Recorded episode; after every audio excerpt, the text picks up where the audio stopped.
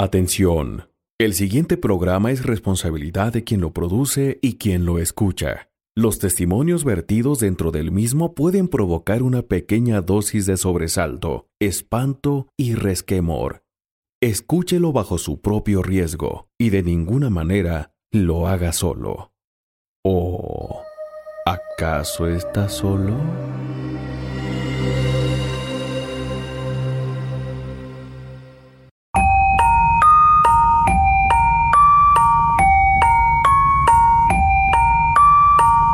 Hoy es eh, noche de leyenda, es eh, noche de baúl. Bienvenidos leyenderos y leyenderas a la tercera sesión de este conciliábulo de cuento, mito y tradición en el que hablaremos sobre lo más destacado y lúgubre de la tradición oral de nuestros antepasados. Esto es el baúl de las leyendas y esta noche junto a Pedro Romero, Italivia Lorza y quien les habla en estos momentos Tomás Ramírez Moreno, Abriremos el baúl y escucharemos una leyenda que saldrá desde lo más profundo de este arcón de cuatro paredes de madera. Invocamos a todas esas almas en pena que nos escuchan a través de sus dispositivos móviles o su aparato radioreceptor. Manifiéstense y que salgan las leyendas.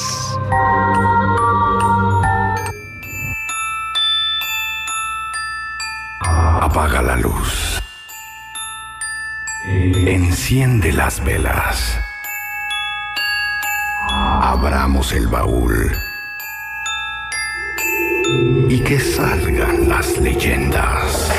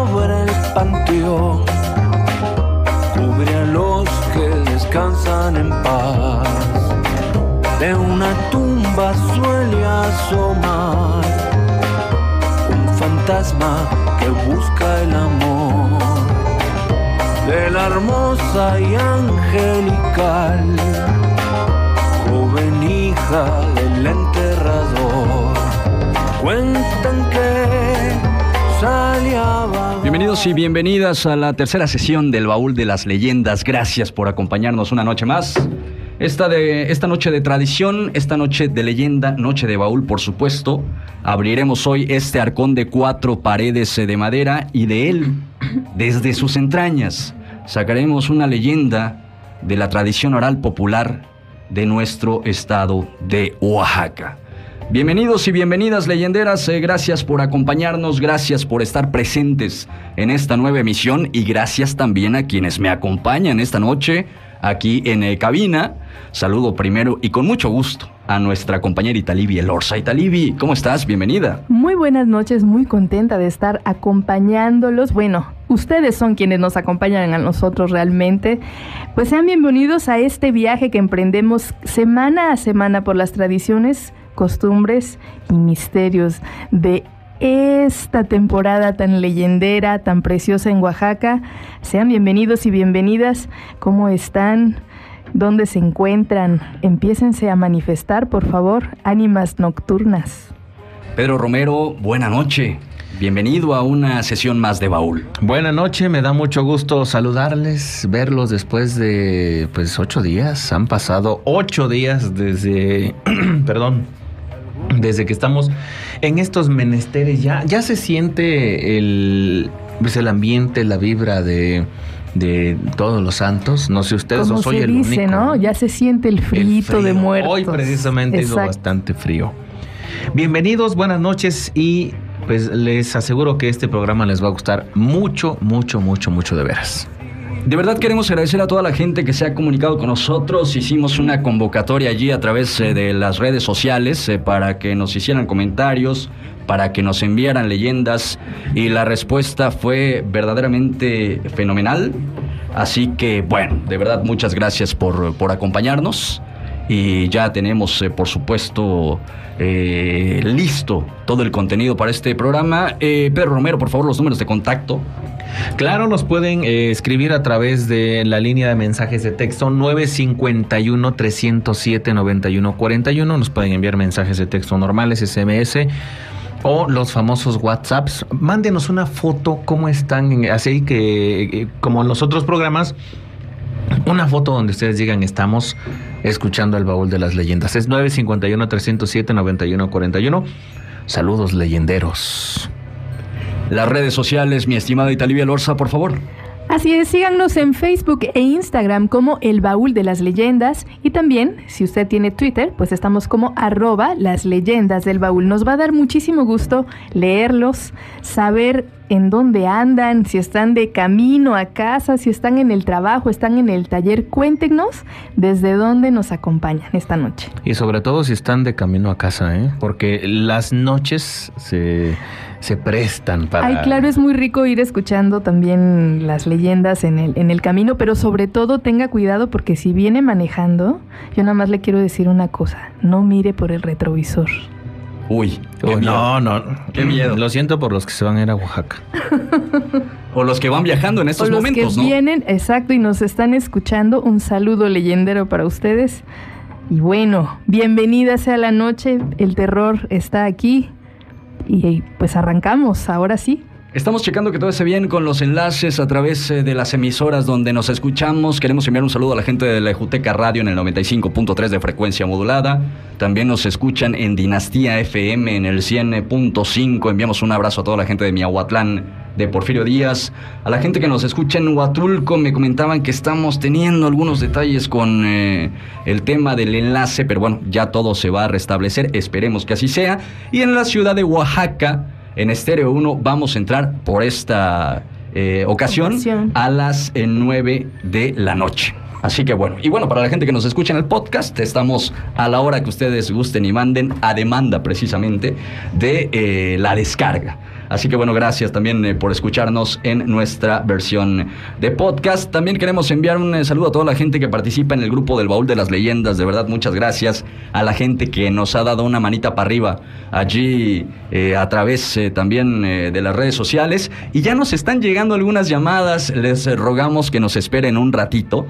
Tenemos eh, Téngannos mucho, pero paciencia, mucho por esta, favor. esta el noche. es caprichoso, ¿eh? Sí. Créanme que eh, vamos a tener este tiempo maravilloso para atenderlos y para escucharles. Yo sé que se mueren por compartirnos su historia, pero estamos, estamos eh, yendo de a poco para que no, eh, pues para que todo fluya bien, ¿no? Entonces, mientras tanto, si les parece bien, compañeros, yo quiero mandar saludos a nuestros fans destacados de la Ay, página qué en Facebook. Claro. Gracias. Un saludo para Eduardo Morrison Espina. Tú sabes quién eres. Ay, ánimas. saludo buen Ánimas. Sí. Para Torres Jane, para José Polledo, Paletita Suculenta, para Shaddai Pichi, para Iván Sarabia, Juan Manuel Mapache, Angie Martínez. Angie Martínez, talentosísima escritora, Por supuesto. miembro del baúl de las leyendas ya. Arieli Amelis, Lachito Palacios, Alex Hernández, Karen Galván, Héctor García, Michelle García, Gabriel Rosado, saludos, saludos. Para Daniela Méndez también. Saludos, tenemos más saludos para Teresa Hernández García, Modesto Martínez, para Travieso Ramírez, Marco Antonio Cortés Martín Ángel Barragán. Todos ellos son nuestros fans destacados en la pues página de. Facebook. Así es, ya Gracias. son bastantes. ¿Y cómo es que se con- consiguieron su insignia? Pues ayudándonos a compartir los contenidos que subimos a la página. Efectivamente, y pues eh, les invitamos a que vayan a nuestras redes sociales también eh, para pues hacerse fans del baúl. Hoy vamos a hablar de un tema bien interesante y bien importante. Creo que de los eh, mitos, eh, de las eh, leyendas eh, más representativas de la entidad federativa oaxaqueña. Y bueno, Italibia Lorza, por favor, eh, platícame de qué va a tratar el programa de esta noche. Pues vamos a hablar de una mujer que encanta, que parece ser que es muy selectiva con su presa. Si, a si usted gusta de salir a tomar eh, mezcalito y trasnochar y regresar solo, tenga cuidado, porque dicen que a estas personas, las personas que cumplen este perfil, se les aparece la matlacigua. Uy, qué miedo, ¿no? Eh, la matlacigua, que sin duda alguna es eh, uno de los seres que son de los predilectos y de los favoritos de nuestro baúl y también de la gente en Oaxaca. Me sorprendió muchísimo, le soy muy honesto, le soy muy sincero. Lanzamos una pregunta a través de las redes sociales, consultando a la gente si tenían algún eh, familiar, algún conocido o si a ellos en algún momento contaban con alguna experiencia de que si se los había llevado la matlacigua y me sorprendió la cantidad de gente que respondió afirmando. La cantidad de gente que de verdad dijo yo tengo un primo, yo tengo un eh, tío, yo tengo un pariente al que sí le sucedió una eh, cuestión, una, una situación precisamente eh, relacionada con la matlacigua. Es bárbara la cantidad, ¿no? Sí, fíjate que es, eh, es uno de los temas, es una de las cosas que compartimos en común, yo creo, la mayoría de los oaxaqueños, que esta leyenda pues sí tiene denominación de origen, solo aquí en Oaxaca la conocemos como la matlacigua, y solo aquí en Oaxaca eh, pues hay cierto perfil que se cubre, ciertas características que son iguales, ¿no? Eh, parece ser que se lleva a la gente, los pierde, y los pierde, hay unos que por tres días, hay unos que por 15 días, hay unos que pues sí los, los desaparece y no sabe, no se sabe dónde están. Entonces hay historias también muy interesantes, pero aquí como se une esta parte de que por lo regular elige a personas alcohólicas, de pronto no sabemos, pues está ahí la duda en el aire de si pues realmente la vieron o forma parte de estas alucinaciones que, que pues les ocurren a las personas cuando ya tienen un nivel muy avanzado de alcoholismo. Y es muy común o, o muy tradicional de, de todos los pueblos. Fíjate que en las, eh, pues en las ocho regiones del estado siempre hemos escuchado, o por lo menos conocemos a alguien que tiene una experiencia de este tipo. Yo creo que de las experiencias paranormales que existen en, Oaxaca, la Matlacigua ocupa un, un lugar pues privilegiado porque yo creo que son de las. Si hiciéramos una especie de. Pues como de tabulador sobre cuáles de las experiencias más terroríficas, la Matlacigua estaría ubicada de las, en las experiencias que no lo son tan. eh, pues tan sanguinarias, tan dramáticas, ¿no? Porque en, en la mayoría de los casos eh, las personas se pierden y regresan lastimadas, pero no por este ente, sino Aunque más tiene bien también su tema extremo, ¿no? Claro. El- la Claro. cuestión eh, de que te quedas tartamudo, la situación eh, también eh, De que se quedan como comenta mucho de que se quedan como en un viaje. Precisamente sí tiene su lado como extremo la matlacigua, aunque la mayoría de casos pues son, eh, digámoslo así, mucho más leves, ¿no? Eh, el grueso de los casos que, que han eh, sucedido y de los cuales hay testimonios, ¿no? La gente cuenta al, al respecto sobre, sobre este tema, ¿no? Eh, Pedro Romero, ¿qué nos preparó para esta... eh, vamos a avanzarle porque si no nos vamos a quedar, eh, vamos a quedar el no. ¿Qué, nos, qué nos preparó Verónica Díaz para esta, para esta noche? Para esta noche, al igual que todos los programas, Verónica Díaz nos ha preparado una cápsula muy interesante acerca de la matlacigua. Y como bien comentaba Ita al inicio de este espacio, podría decirse que la matlacigua tiene denominación de origen. Al igual que algunas otras historias que escuchamos en el programa pasado, la matlacigua también pues es considerada como una leyenda urbana. Así es que si ustedes me lo permiten y si el baúl también lo permite, vamos a escuchar el reportaje con Verónica Díaz. ¿Qué pasaría si al viajar a Oaxaca te encuentras a una bella mujer de blanco? Matlacigua es una leyenda que te puede dejar frío.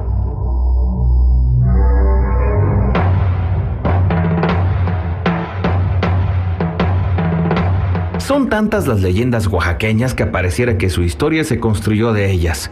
Sentarse en la puerta en algún lugar, en donde familias se reúnen para platicar cada noche sus creencias, es el encanto que todavía se aprecia en algunos pueblos oaxaqueños de la Sierra Norte. Pero, ¿quién es la Matlacigua? Algunos dicen que es un ser mitológico, otros dicen que es una hermosa mujer. Quizá podría ser solo un alma en pena que busca quien le diga que ya no pertenece más a este mundo terrenal. La matlacigua se les aparece a los borrachos o a los enamorados que vagan por la ciudad a altas horas de la noche. En su coqueteo, lo seduce a seguirla, siempre hacia el arroyo. Con sus movimientos, crea un embrujo paralizante que hipnotiza a los que la siguen en la densa oscuridad. Con este encanto, los arrastra hacia lugares donde crecen las plantas de huizache, una planta espinosa que se caracteriza por su fuerte olor.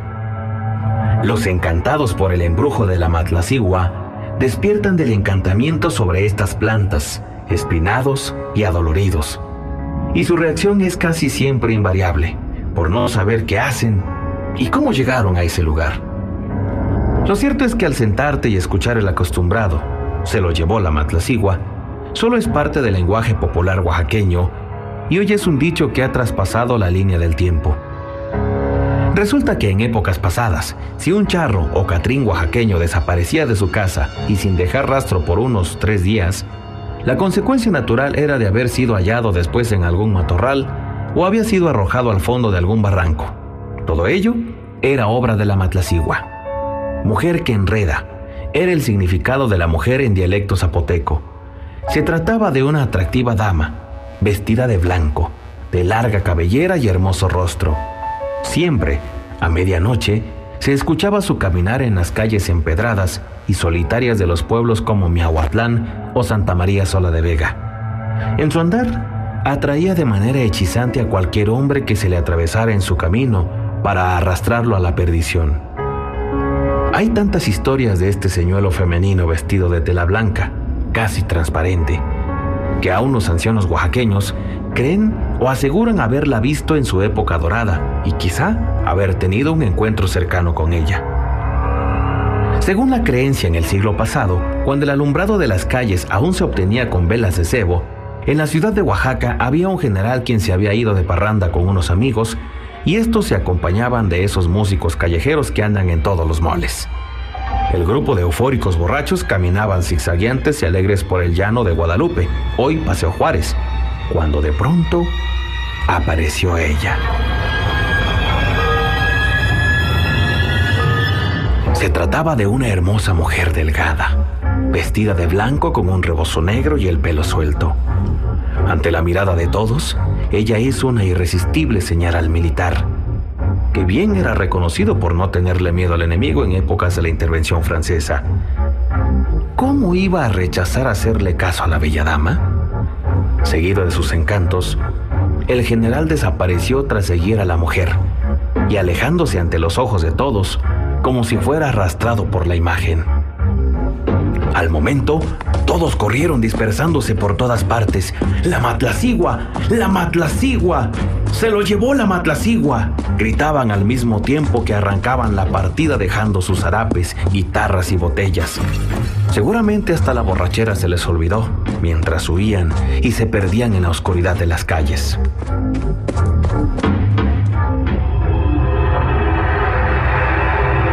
Dicen por ahí que días después, el general fue encontrado hecho una desgracia, bajo el puente en donde corre el río de Jalatlaco cercano al panteón.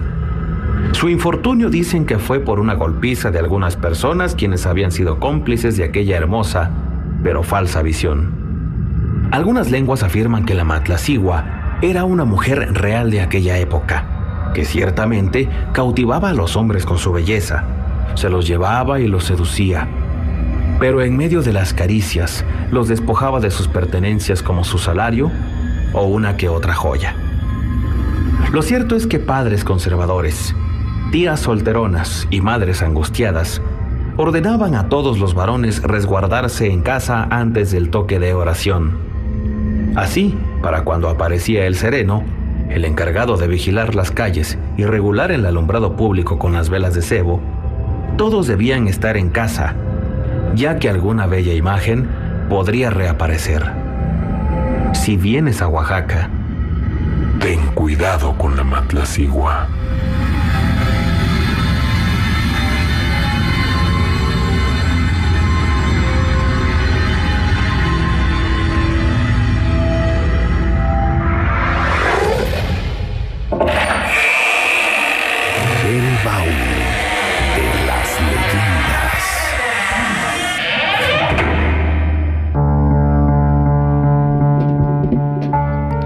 Que Verónica nos sorprende cada noche, cada emisión eh, de Baúl eh, con un eh, reportaje más aterrador. El de hoy, vaya, vaya que estuvo muy bueno. La Matlacigua.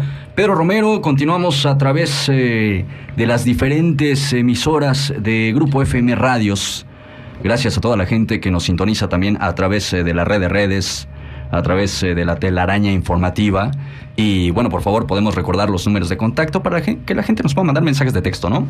Claro, es 951-307-9141. 951-307-9141. Ahí nos pueden enviar sus mensajes de WhatsApp. Díganos dónde nos están escuchando, queremos saber. Y también nos pueden compartir sus fotos. Así es, y recuerden que también tenemos un chat en WhatsApp. En ese chat también compártanos. Muchas gracias por la gente que ya a través del enlace se agregó a este chat. Y bueno, la noche se pone más densa aún. Efectivamente, y bueno, también les invitamos para que se hagan presentes a través de estos eh, medios, de estas líneas de contacto y se puedan eh, comunicar con nosotros, ¿no? Pero Romero, ¿cuál es? ¿Cuál es el origen? Tú nos traes algo bien interesante sobre el origen de la Matlacigua. En eh, Oaxaca hay una leyenda que pues se nos da a conocer, que nos da muchos datos y es un tema que está bien interesante. Por favor, puedes platicarnos al respecto. Por supuesto, esta historia se remonta a eh, un lugar que se llama San Andrés Sautla, en el distrito de Etla. Se dice que la Matlacigua se remonta a las épocas más primitivas de nuestras raíces, es la manera de pensar. Era la diosa de la muerte, Mictlantecihuatl. Mic, muerte, lugar, y eh, mujer. Señora, ¿no? La señora del lugar de los muertos, es la que regía el inframundo y tenía un esposo llamado Mictlantecutli, el señor del lugar de los muertos.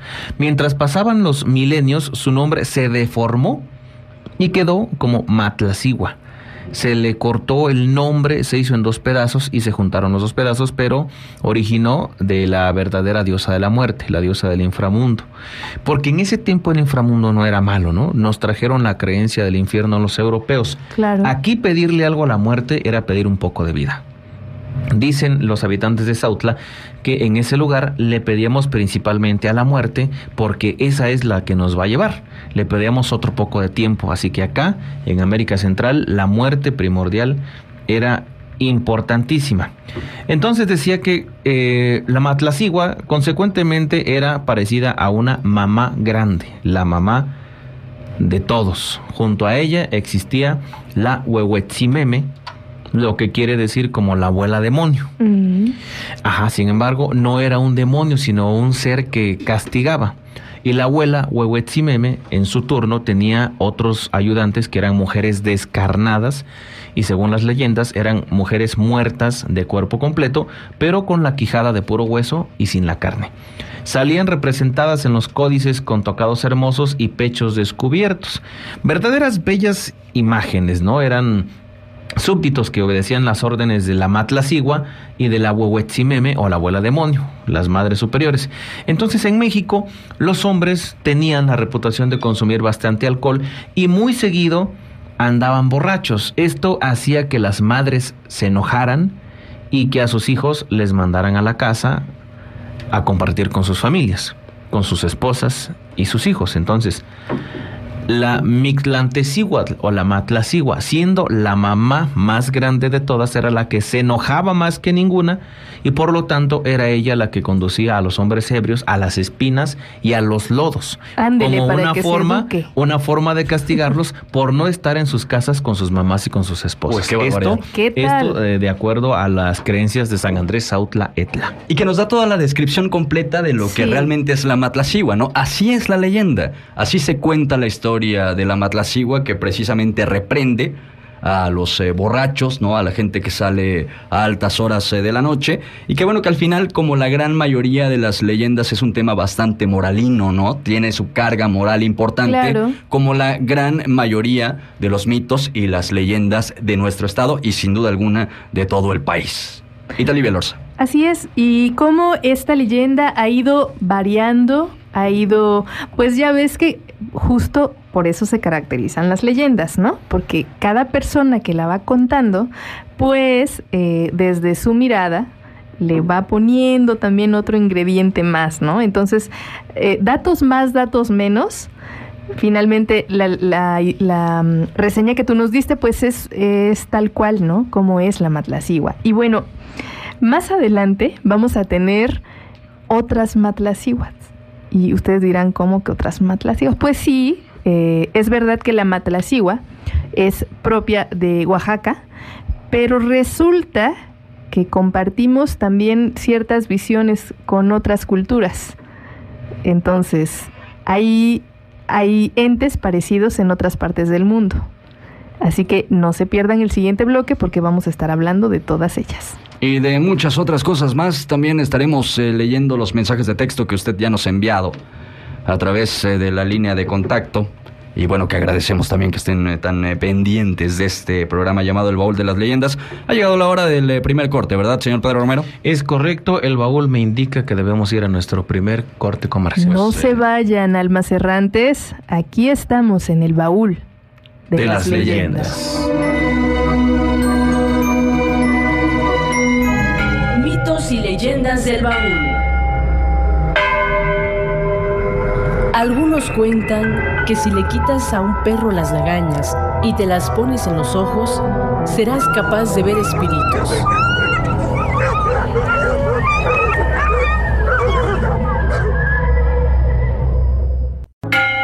Dicen que cuando el tecolote canta, el indio muere.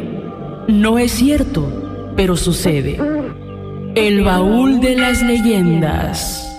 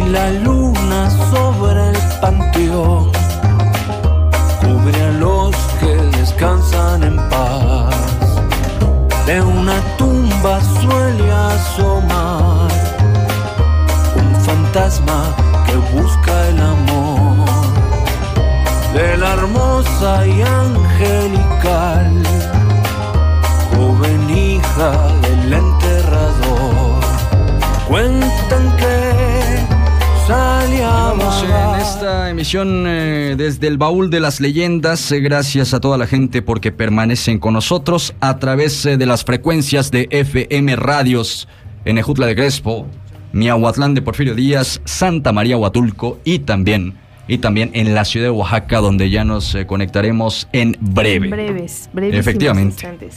Eh, ya tenemos algunos mensajes de texto, ya tenemos varios, de hecho. Muchísimos Sí, este, mensajes. Muchísimas muchas gracias, por todos sus mensajes Gracias. porque enriquecen este baúl. Así que aquí vamos. Sí, efectivamente. Así que, bueno, les agradecemos por supuesto que continúen eh, con nosotros. Eh, les habíamos comentado, les habíamos comentado previamente en este, en el inicio del programa, que habíamos consultado a las personas a través de las redes sociales, a nuestros seguidores y seguidoras a través de las redes sociales, si es que tenían alguna experiencia o sabían de alguien que hubiera tenido alguna experiencia con la matlacigua. Específicamente, la respuesta fue sorpresiva y fue enorme.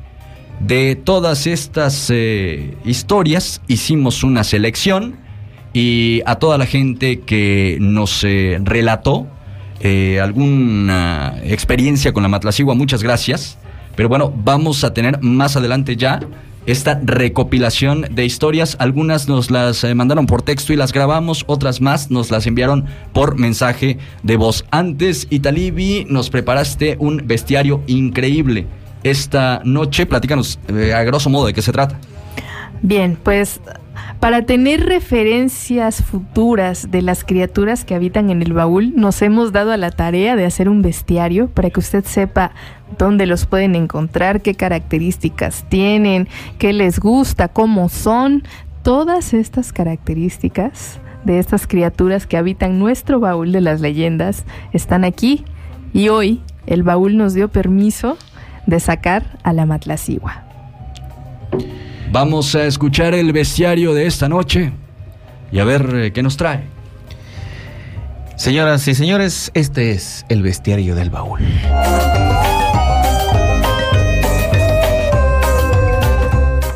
El baúl de las leyendas presenta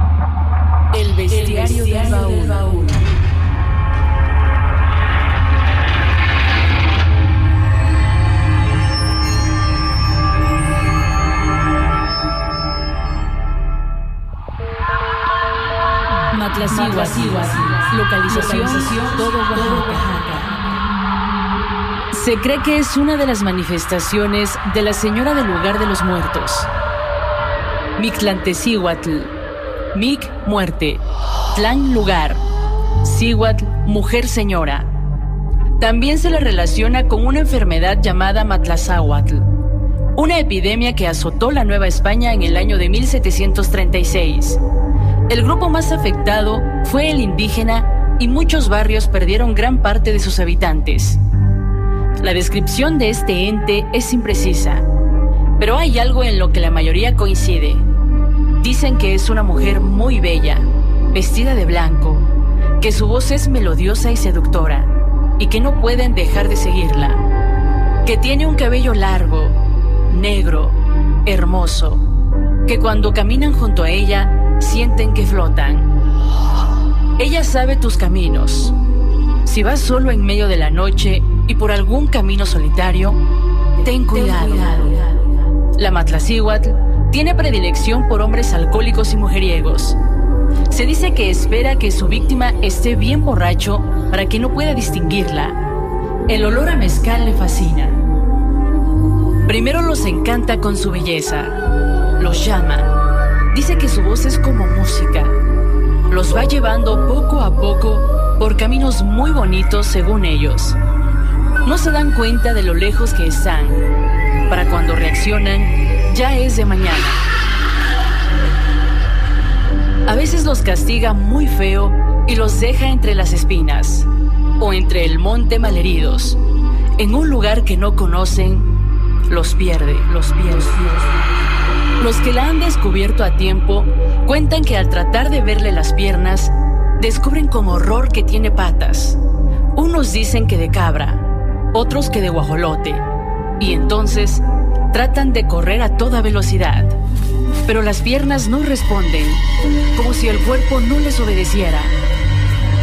Si te sale en el camino y logras resistir su encanto, puedes utilizar alguna de estas opciones para ahuyentarla. El método predilecto de muchos es fumar. Se dice que el humo es insoportable para cualquier espíritu. También hay quien afirma haberse librado insultándola o uniendo en cruz dos carrizos verdes. Los más devotos rezan. Los hombres que corren con suerte se llevan solo el susto. Con una curada de espanto bastará. Otros no tan afortunados quedan tartamudos o fuera de sí. Hay hombres que desaparecen tres días, otros hasta quince. Ten cuidado si cumples con alguna de estas características, ya que esta podría ser tu última borrachera. Tu última borrachera.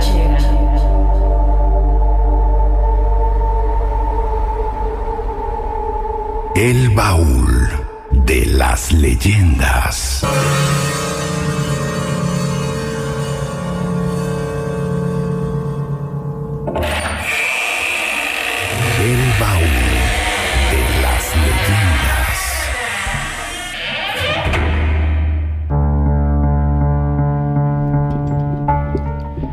Este es el bestiario y lo tendremos eh, cada noche en una nueva emisión eh, del eh, Baúl de las Leyendas.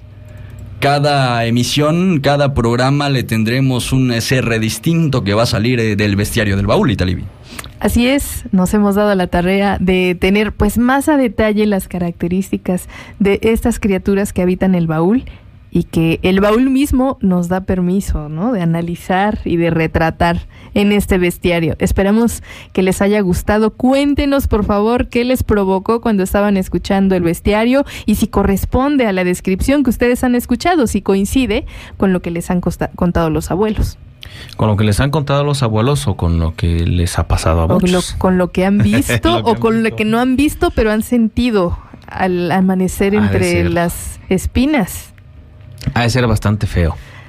No, pues imagínate tú, si se le tiene como, dice ahí que le gusta mucho el olor a mezcal, entonces aguas, Válgame. aguas, porque bueno, yo conozco unos amigos que qué barbaridad, más les vale tener cuidado.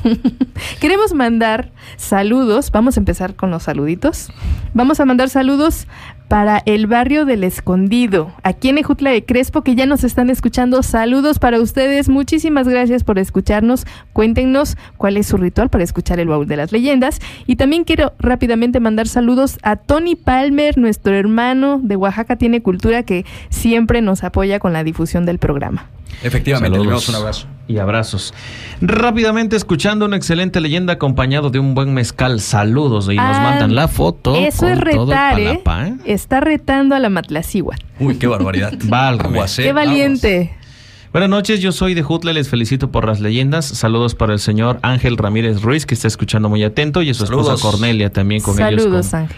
Mucho cariño. Buenas noches. Si contaran, eh, si contarán una leyenda, mis hijos están atentos esperando la noche. Sí. No la vamos a contar nosotros, la va a contar el Baúl. Buenas noches a todos. Presente hoy y listo para escuchar el baúl con la novedad que, que han empezado antes de las nueve. Fíjese que esa es la, la buena nueva del baúl. La remolacha presente en el baúl nos Saludos. comentan. Saludotes. Fotografía que, híjole, eh, también están retando a la matlacigua, ¿eh? Mezcalito. Oh. Escuchando a Andan los... muy mezcaleros esta noche. ¿qué Andan pasa? muy aventureros. O sea, chicos, si se dan cuenta de lo que estamos hablando esta noche, por favor, tengan cuidado. En la Felipe ha rayado mezcal el palomo, nos dicen. Saludos con todo y comercial, con todo y gol. eh, de Mezcalero el Palomo. Pues que esto que el otro salud. Fotografía también del dispositivo. Saludos desde Oklahoma. Saludos. Tomando Ándale cafecito. pues. Ah, bueno. Mi nombre es Modesto. Saludos a mi hija Andrea Martínez, que le encantan las leyendas. Otra no, muchas foto. gracias. Ya escuchamos, ya estamos en sintonía a todo lo que da en pleno centro de Jutla de Crespo. Eso es un también. abrazo para ustedes. Y los estamos escuchando en este momento. Mi nombre es José Luis. Saludos desde la colonia Reforma. Soy lector voluntario de la escuela Francisco Mujica. Ay, qué Oh, barbaridad. Oye, pues qué bonito, qué bonito que nos escucha, saber, saber que un lector voluntario nos escucha. Ojalá, ojalá también nos puedas compartir alguna leyenda. Buenas noches, ya estamos en casa escuchando el baúl en la calle 2 de abril. Muy buenas las leyendas. Muchas gracias. muchas Muchísimas gracias. de gracias, verdad. por sus opiniones. Eh, ya escuchando en Llegó se ve Ejutla. Muchas Saludos gracias. también. Saludos. Ahí están los saludos y hasta aquí me voy a quedar porque están llegando más. Qué Buenas noches, ¿podrían comentar la leyenda como la que contaron del taxista? Ah, Ah, bueno, es que es ya rato, sé, ¿no? ya sé qué es lo que quieren. Miran, miren, miren. Necesitamos ir introduciendo el tema porque si les mandamos luego, luego la historia se nos van a espantar, de verdad. De verdad, ya, ya en, eh, escuchando cómo quedó con efectos, diálogos y demás. No, no, no, no, no. Ahora sí, yo les digo que si no es, tienen dónde sentarse, vayan buscando, porque esta leyenda está, bueno, viene con todo. Muy bien, hasta aquí vamos a dejar los mensajes porque están llegando más y más y más y más. Pero bueno, también tenemos eh, más eh, leyendas de la gente que nos escucha. Estas no precisamente que están llegando en estos momentos, pero que ya grabamos previamente o que ya nos enviaron previamente a través eh, del número telefónico del baúl. Y bueno, tenemos eh, precisamente eh, esta recopilación de historias de Alistair Pedro Romero. La primera, porque está dividida en dos partes. ¿eh? Está dividida en dos muchas, partes. Son muchas. Vamos a escuchar. Estas son todas acerca de la Matlacigua. Vamos con el audio. Prepárense. Fue hace aproximadamente como 15 años. Como de verdad, estábamos echando cerveza, estábamos entre varios amigos. Ya eran como eso de las 11, 12 de la noche. ¿Dónde se encontraba usted? Pues estábamos aquí en Santa Lucía, Santa Lucía del Camino, y sobre el río chiquito eh, llega la colonia del bosque. Eh, pues estábamos en la calle, eh, en ese tiempo había un puente, que estaba lleno de chapopote y estábamos echando este chela. Entonces no sé cómo es que de repente vi a, a mi exnovia, cosa que es imposible, porque como estando yo en Santa Lucía, ella vivía hasta la colonia del Iste. Entonces ella prácticamente yo la vi y le dije a mis amigos, mira, ahí está mi novia. Bueno, mi ex. Y este, me dicen, este, ¿estás, estás loco tú? No manches, ahí está. Le digo, mira, me está hablando. Estás loco. Dice, Espera, me dijo, ahorita, regreso. Le digo, cosa que fui al puente a verla y de ahí, cosa que ya no recuerdo, cuando aparecí hasta el otro lado de otro río. Cuando la vi al otro lado de otro río, ya no vi a mis amigos. Cuando me dijo, ven, quiero que me abraces. Y es verdad, me dijo que quería que yo la abrazara. ¿Qué no me tiró del puente? Cuando reaccioné, salí de entre el agua de, del caño. Ahí fue cuando reaccioné. Entonces dije, me puse a pensar, ¿cómo es posible que esta mujer me haya llevado? Y no es como lo cuentan, que la matlacigua es de así, de, de patas de gallo, no, es a la persona que más quieres. Pasó en la costa, en Río Grande. Le pasó a mi primo. Una tarde le, le dijimos que nos contara y dijo que se había ido a tomar y que cuando ya venía para la casa, en el camino vio una mujer muy bonita y que la mujer le hizo como señas para que la siguiera y él la empezó a seguir y su perro lo estaba jalando. Y entonces él le dijo, Man, cálmate, porque su perrito se llamaba Man. Y entonces el perro no lo dejaba. Y él, pues como ya estaba muy tomado, dice que, que la empezó a seguir. Digamos que el pueblo se divide en dos barrios grandes, ¿no? Y nosotros vivimos en el barrio principal. Y el río que lo atraviesa es muy grande, entonces dice que él vio que la muchacha iba atravesando el río y entonces él la siguió y dice que caminaba muy rápido y él por más que la quería alcanzar, pues no, nada más no podía y ya que cuando se dio cuenta él ya estaba muy adentro de la maleza pues y entonces él se asustó mucho. Cuando quiso regresar se resbaló en un barranco y se cayó ahí. Ya hasta el otro día cuando llegó a la casa pues nos dijo que él no se acuerda cómo había quedado sin ropa pues y que no llevaba ni la cartera ni nada y le preguntaron si lo habían asaltado y dijo que no. Pero para eso el perro había llegado antes a la casa solito y este pues nunca lo dejaba solo. Y al otro día cuando ya se sintió mejor fue a buscar sus cosas a, pues a donde más o menos recuerda que andaba. Donde las encontró era en una zanja, pero ya estaba muy metido en el cerro, metidísimo, metidísimo, casi por donde iban a campear iguanas. Pues cuando nos estaba platicando estaban otros tíos y mis tíos le, le dijeron que era la cosa mala y que eso le pasaba por andar tomando y que si seguía así, a la otra ya no iba a poder regresar a la casa. Y entonces mi primo se asustó mucho. Hola, buenas noches. Mi nombre es Tani. Soy originaria de Santa María Huatulco, pero tiene siete años que radico en Oaxaca. Esta es mi historia. Cuando tenía seis años, mis padres tuvieron problemas familiares. En ese entonces me fueron a dejar con mi abuela y mi tía en su casa en Barrio Maguey, muy conocido en Huatulco. Eran aproximadamente las 8 de la noche cuando jugaba en el patio con mis primos. Mi tía se encontraba en la cocina cuando escuchamos que alguien venía en las escaleras y como niños curiosos fuimos a ver y no era nadie. Seguíamos jugando y a los cinco minutos volvió a escucharse el mismo ruido. Entonces me asomé y al comienzo de las escaleras estaba un mangal. Ahí se encontraba una mujer vestida de blanco. Era muy bonita. Me empezó a hacer señas de que fuera hacia ella. Yo no podía resistir y empecé a bajar. Al estar a dos escalones para llegar a ella, mi primo me habló. Cuando volteó para volver a ver, miró sus pies y qué susto más grande. Eran piernas de guajolote negras y con unas uñas grandes. Aún recuerdo cómo corrí y grité del miedo. Aun cuando mi tía salió, ella no la miraba, pero nosotros veíamos cómo se iba entre los árboles diciendo señas de adiós. En ese momento empezaron a ser somerios y a rezar. Fue una experiencia muy fea. Se dice en mi pueblo que la matlacigua se lleva a hombres, pero también a los niños que sus padres tienen problemas. Relato compartido por Alex Hernández para el baúl de las leyendas. Esta es una historia que nos contaba mi abuelito Julio cada día de muertos.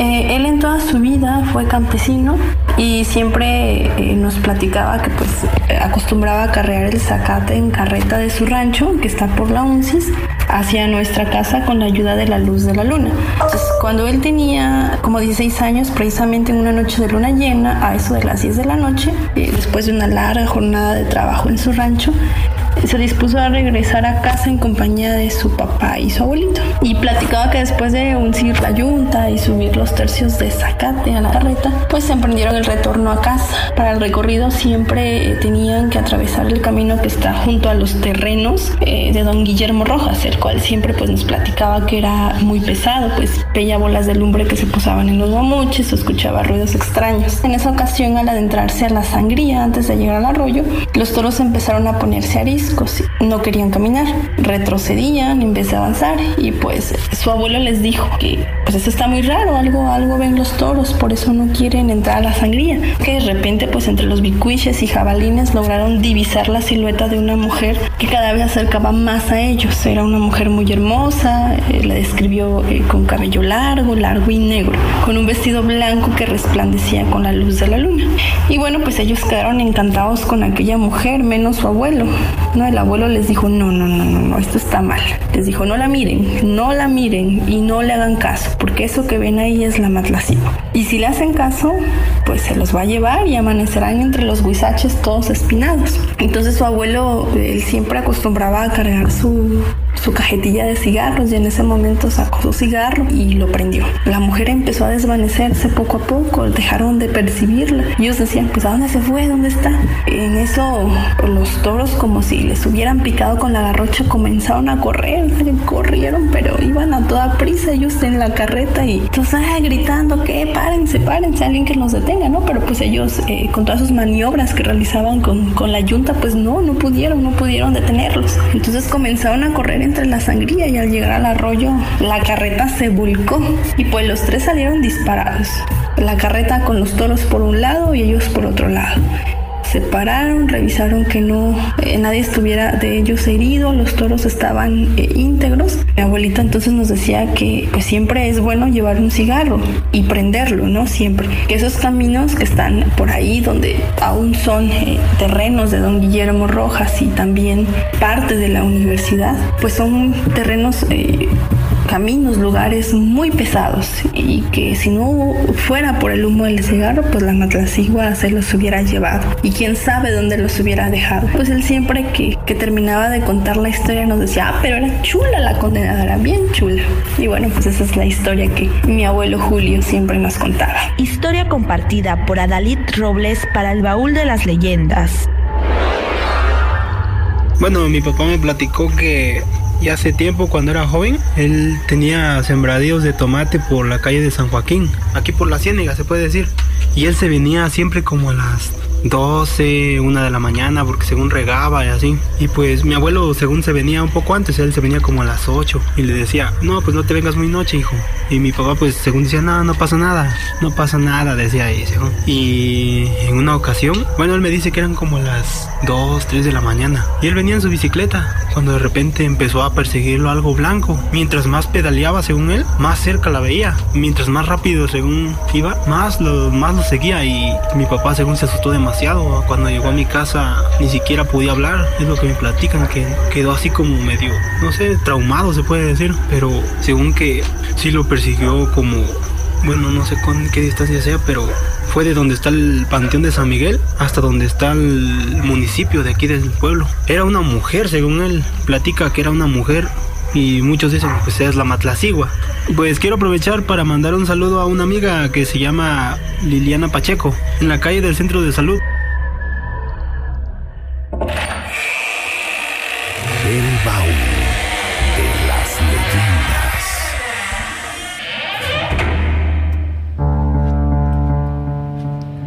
Regresamos después eh, de esta serie de historias, eh, todas compartidas por las y los leyenderos a través de las redes sociales. Algunas eh, que fueron, eh, nos las eh, mandaron en audio, otras escritas y, y las pasamos a audio.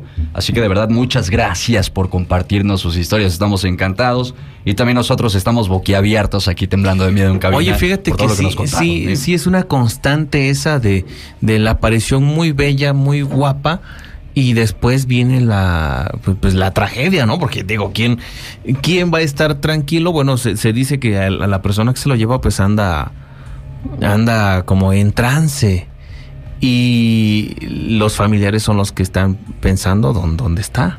¿Sabes a mí que también fue lo que me sorprendió? Por ahí escuchamos en una de las entrevistas que claramente un eh, joven decía, eh, pues es que la matlacigua eh, se te aparece eh, no como espectro, sino como la persona que más quieres. Sí, es claro. como te llama Es y pues obviamente tú vas, ¿no? E- Esta es otra vertiente, Italibi. Así es. Y bueno, eh, así como decíamos que compartimos eh, en las diferentes regiones donde nos escuchan seguramente, se van a identificar que bueno, que es esta mujer de cabello largo, pero también muy bella, pero también te encanta, pero también este cuando te lleva no te das cuenta y, y cuando despiertas, pues ya, ya estás en quién sabe dónde, ¿no? En un lugar desconocido y entre espinas. Pero este dato que dijo un testimonio de que es lo que más quieres. ¿Qué más quieres? Ese, ese dato está también muy interesante. ¿Cómo, Y también cómo muy se te puede ¿no? presentar en eso, ¿no? Oye, En qué eso. miedo. Así es, da mucho miedo. Para el siguiente bloque les voy a platicar algo acerca de... Ya vamos a empezar a la platicar también nosotros porque, Sí, bueno, con lo del auditorio, ya. sí, pero Ah. bueno, eh, está bien padre, ¿no? Que todas las leyendas, todas las historias, también nos las se esté mandando las leyenderas, los leyenderos y bueno, toda la gente que, que nos escucha, ¿no? Quiero enviar un saludo, bueno, es que nos envían un saludo. Sí. Eh, nos eh, dicen eh, a través de los mensajes de texto, hola, buenas noches, saludos para la colonia La Soledad, los escuchamos a un costado de la base de los micros. En Miahuatlán nos encantan escuchar, nos encanta escuchar el baúl de las leyendas. Qué bonito. Aquí estamos reunidos con la familia, ¿no? Qué bonito, qué bonito. También eh, saludos hasta saludos allá. a quienes nos escuchan en el Café Claro de Luna, ¿no? Enviamos un Así abrazo. es, que nos cuenten ahí, que nos manden foto, cuántos están, cómo están, cuéntenos. Efectivamente. ¿Ya se espantaron? ¿Ya se abrazaron por el susto? Apenas viene. lo o bueno, apenas, viene, porque bueno, bueno, viene lo bueno. eso déjeme decirle que apenas, apenas viene lo bueno. También saludos para Dan Cortés, le enviamos un abrazo, que también nos está escuchando. Para la maestra Saludos, Jacibe también. saludos. en sintonía. No se los vaya a llevar la matlacigua. Aguas, eh. Aguas, eh. Cuidadito con que se los lleve la Bueno, y matlacigua. no nos vaya a llevar la matlacigua a nosotros también, ¿no? Lo que nos va a llevar es el corte, ¿no? Lo que sí nos va a llevar es el corte Lo que nos temíamos. el baúl ya me está haciendo señas de que ya. De que ya es Y ya hora. ven que últimamente saca sus garras muy, como que muy grandes y sí me.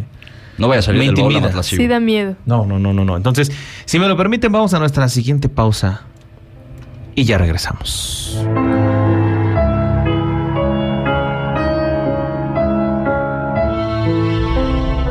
El baúl de las leyendas regresa en instantes. Si aprovecharás este tiempo para ir al baño o salir al patio, no olvides llevar en mano agua bendita y crucifijo. El baúl de las leyendas. ¿Qué hacer en caso de mal de ojo? ¿Qué hacer en caso de mal de ojo? Pasa un huevo de gallina criolla por todo el cuerpo del enfermo. En caso de que no funcione, repite el procedimiento. Puedes intentarlo también pasando por el torso del infante, la ropa interior de su padre. El baúl de las leyendas. El baúl de las leyendas.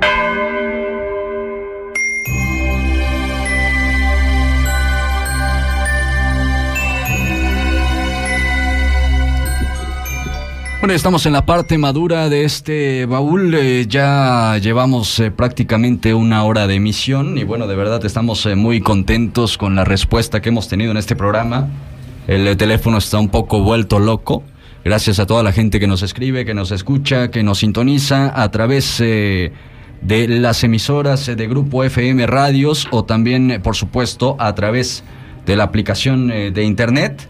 Muchísimas gracias eh, por eh, la sintonía de esta noche de leyenda, de esta noche de baúl. También queremos enviar un saludo a la licenciada Sheila Santiago. Le enviamos un abrazo, gracias también por la sintonía. Ya nos dijo que es fan del baúl, ¿eh? Le enviamos un saludo. Abrazos. Saludos. cordial y muy, muy Saludos afectuoso. Hasta ella. Radio Mar, por supuesto. Un abrazo para ella. Eh, tenemos algunos eh, mensajes de texto. ¿Qué tenemos, Pedro Romero? Pues primero darle la bienvenida a la gente que nos escucha a través de Estéreo 1 en la ciudad capital. Bienvenidos al baúl de las leyendas y ojalá que sigan en sintonía de, de, pues de todas estas emisoras pertenecientes al grupo FM Radios. Antes de que el teléfono se vuelva más loco de lo que ya está. Saludos desde mi casa, acá escuchándolos al amigo Peters, al buen Tom y a Italibi, porque ya le habían cambiado el nombre. Te aplicaron la de John Sebastian, la de Ok. te puede cambiar el nombre. Eso. Al rato me avisan para ir a acompañar a Peter, si no se lo va a llevar la matlaciegua por el Ándale, puente de ¿quién te quiere acompañar, Epiter? Es el buen John Nice Ah, que me quiere acompañar. Saludos Lo para que no John sabe Nice. él es que cuando van dos personas no se las lleva, sino más bien es el regreso, ¿no? También saludos para la gente de Quixtla que ya nos están enviando mensajes que nos Saludos están, eh, hasta sintonizando. Cuixtla, ¿cómo no? Grandes Tierra del níspero. De Tierra del Níspero, qué, qué Así sabrosos sí. Yo quiero mandar rapidísimos saludos a quienes están comentando la página de Facebook. Para Martín Ángel Barragán, saludos amigos, nos dice. Para Guillermo Ordaz, desde Chicago, nos manda saludos. Y para Bonnie Hernández Box, desde California. Para Filiberto Ramírez, desde Atlanta, Georgia. Para Paletita Suculenta, que no, no falta Paletita Suculenta en nuestras transmisiones. Para Modesto Martínez y para Edgar Abraham Aragón Flores. Bueno, muchísimas, muchísimas gracias por escucharnos, por seguirnos, por comentarnos. Y Angie Martínez nos decía que mandáramos saludos al grupo de lectores volunta- voluntarios. Claro que sí, mandamos saludos para ellos, que ya también nos están escuchando. Nos daría muchísimo gusto, pues, armar algún proyecto con ellos. Sí, estaría buenísimo, ¿no? Recuerden que que, sí. también este baúl eh, tiene mucho de literario. Así es. Y bueno, también le agradecemos a Angie Martínez, le enviamos un abrazo por ser eh, ya miembro de este baúl de las leyendas Que en esta edición 2019. Sí, que además esta noche se estrena pues La Matlacigua que fue una adaptación hecha por ella. Así que ponga usted atención porque viene lo, mejo- lo mejor de la noche. Bien, a lo mejor de la noche, los saludos van para La Loma, los escuchamos. Y bueno, vendrá la abuelita al panteón a contar una leyenda como hace un año. Estaría padre. Excelente. Las historias de la abuela, saludos para Pelo de. Gato, Partao y Esme, a eso, a eso se refieren con si va a llegar la abuelita. Pues- Para quienes no sepan qué onda. ¿Qué onda con la el- abuelita, El, año pasado. ¿Qué abuelita el van año a anterior, decir? las historias de la abuela. De pelo de gato, una representación teatral. Estuvo en el cierre del baúl. Que son Desde maravillosos. el panteón de la heroica ciudad de Jutla. Así es. Sí. Y les mandamos saludos a Tavo y Esme. Creo que nos están escuchando, si no me equivoco, desde el patio escénico de Villa de Etla. Por supuesto. Un abrazo para ellos. Traigan. Buenas noches. Puede mandar saludos para mis hijos. Yael y Sofía les gusta mucho el programa, aunque tengan miedo. Saludos con todo y miedo. Buenas noches. Saludos desde la calle Hidalgo, Ejutla de Crespo. Saludos, a mi papá se le apareció como si fuera mi hermana, o sea, su hija, en la calle Matamoros, iba medio tomado aquí en Ejutla de Crespo. Buenas noches, manda saludos para Monte del Toro, los escuchamos pendientes. En el crucero de la carretera salió un viejito y dicen que ese es el diablo. Más adelante en otro programa hablaremos Vamos a hablar de, cosas así. Eh, desde la remolacha mandamos saludos a mi señora madre Josefina Medina desde Oklahoma, Estados Unidos. Los está escuchando. Saludos hasta allá. Y comiéndose las uñas con mi hermana, cuñado y sobrinos. Muchas gracias. Apaguen la luz para más efecto. Pues sí. Como cada año escuchando la leyenda en la Vicente González de Jotla de Crespo, una excelente compañía. Gracias. Tenemos llamada telefónica. Y aquí nos hacen favor. Hasta aquí dejamos los mensajes porque hasta están llegando más. Bueno, qué barbaridad. Enviamos un saludo también a la gente de Miahuatlán de Porfirio Díaz. Muy atentos y atentas. Se viene esta narración, esta historia por eh, don Adán Carballido de Miahuatlán de Porfirio Díaz. Precisamente. Un cronista, un historiador y un gran personaje oriundo de Miahuatlán a quien le agradecemos por contarnos tantas historias, entre ellas una precisamente de la Matlacigua, y donde también Pedro Romero y Talibia Lorza nos da una explicación más del origen de la Matlacigua, muy curiosa también y que creo es importante que todos escuchemos. Vamos a escuchar.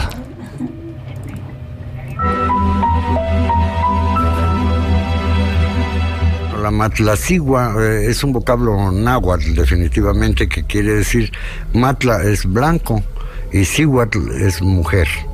Entonces se supone que es mujer de blanco y no es verdad, la traducción correcta es mujer blanca.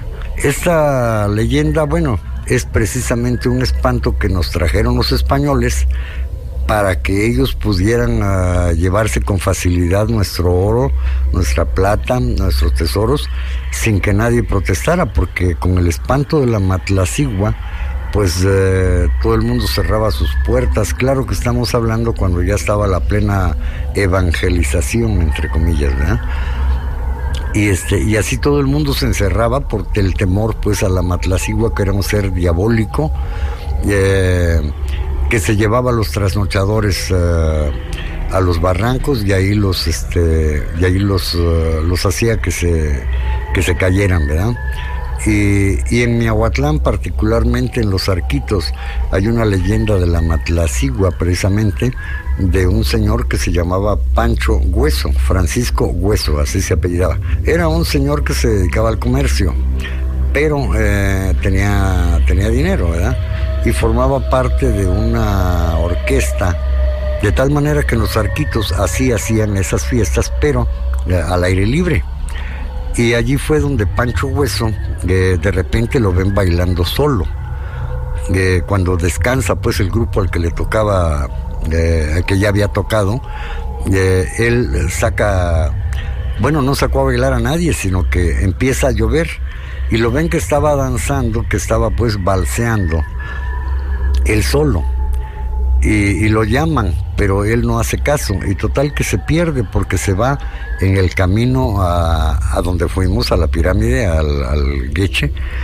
Y este y él se y bueno y la gente pues como empezó a llover pues todos se retiran del lugar al día siguiente eh, unos señores que vivían en las cercanías de por ahí de, esos barrancos lo encuentran a, a, don Pancho Hueso pero ya no tenía un ojo y estaba todo lleno de espinas su, su cuerpo no donde se cayó al barranco eh, entonces ya lo llevan, lo atienden y el relato de don Pancho Hueso fue el siguiente.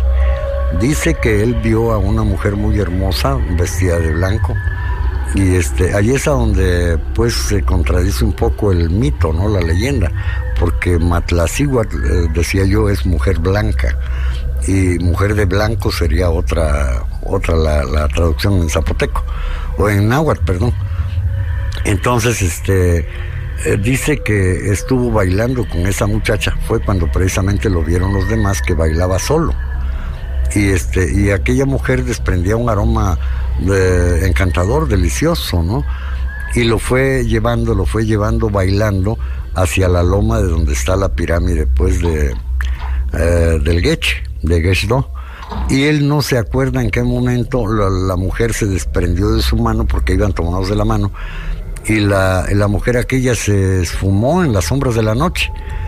Y él tuvo un sueño pesadísimo y cuando despertó, pues ya no tenía un ojo y estaba pues todo golpeado, ¿no? De que había caído al barranco. Entonces las familias aquellas que lo, que lo auxiliaron, que lo recogieron, eh, lo llevaron en una carreta a Miahuatlán, a su domicilio, a la casa de mi abuelo. Antes que, que lo llevaran, eh, ellas, este, esa, esa familia notó que, que, Pancho Hueso pues le faltaba un ojo, ¿no? Lo tenía en la mano eh, se lo había sacado pues alguna espina tal vez o alguna cosa de esas, ¿no? Y este y el relato de, Pancho Hueso, pues es ese, que la mujer se esfumó, se perdió, pero el testimonio de esas gentes que lo recogieron, pues era ese, que estaba pues en ese, en ese barranco, ¿verdad? Pero subieron de los arquitos hasta arriba, por alguna vereda seguramente. Y este y esa es una leyenda que se vino arrastrando durante mucho tiempo. Y se supone que la Matlacigua, pues es una mujer que es una, un ser diabólico que castiga a los señores que, que toman mucho, ¿verdad? Que son trasnochadores. Y yo recuerdo a manera de broma cuando mi abuela le decía a mi padre que ya no tomara porque, eh, porque le iba a salir la matlacigua, ¿verdad? Entonces mi papá decía, mira, cuando tomo, mi mujer ya no me hace caso. Así que si me encuentro la matlacigua me la llevo para mi cama, decía, ¿no? Y, o sea, mi padre era un tanto escéptico, ¿no? Para esas cosas. Y, naturalmente, pues cada quien tiene su libertad de pensamiento. Puede pensar lo que, lo que quiera. Yo soy muy respetuoso de las... Uh, de las opiniones, de las creencias de, algunas personas. Pero la matlacigua es eso, es un espanto español, no es mexicano, definitivamente, y es mujer blanca. Eh, eso en España eh, tenían ese espanto de que era una mujer blanca la que la que llamaba a los negros, pues, ¿no? Que, o no negros, sino precisamente a los morunos, ¿verdad? Los llamaba y los hacía que, que se cayeran a los barrancos. Y ese es el espanto que persiste aquí en Miahuatlán. Pero hay otras versiones que tiene cara de mula, que tiene una pata de, toro y otra de guajolote, eh, cosas por el estilo, ¿no? Que ya van de acuerdo, la, las leyendas se van deformando eh, conforme pasan de boca en boca. Y, la Matlacigua es una de esas leyendas.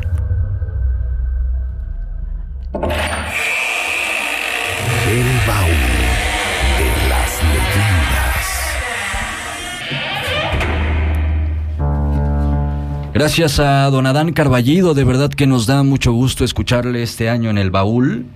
Es eh, importante también agradecer a toda esta gente que nos hace el honor de salir, de aparecer en el baúl como Don Adán, personas que han recopilado historias ya desde hace mucho tiempo, desde hace muchos años.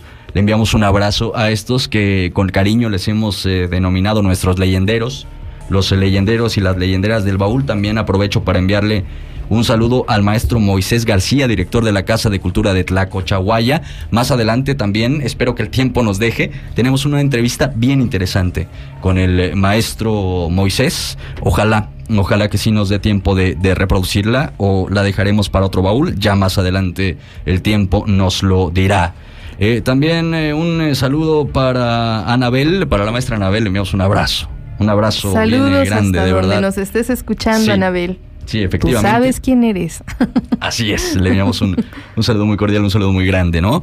Eh, Italibia Lorza, esta noche nos eh, preparaste eh, una serie eh, bastante interesante eh, sobre estas eh, diferentes matlaciguas alrededor no solo de México, sino también en algunos casos del mundo, ¿verdad? Así es. ¿Qué similitudes tiene la matlacigua con otros entes, tanto en México como en el mundo? Entonces, vamos a empezar por, por lo cercano.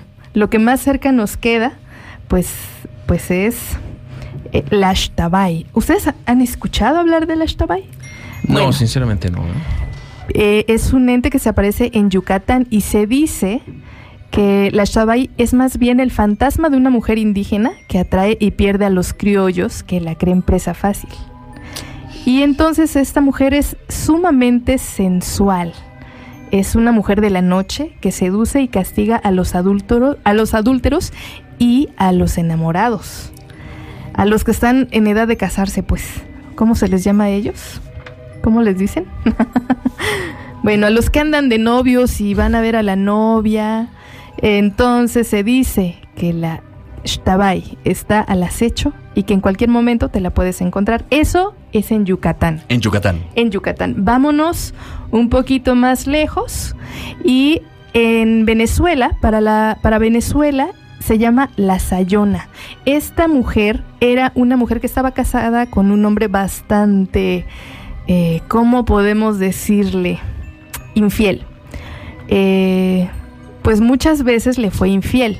Y esta mujer eh, empezó a enfermarse de celos, tenía celotipia.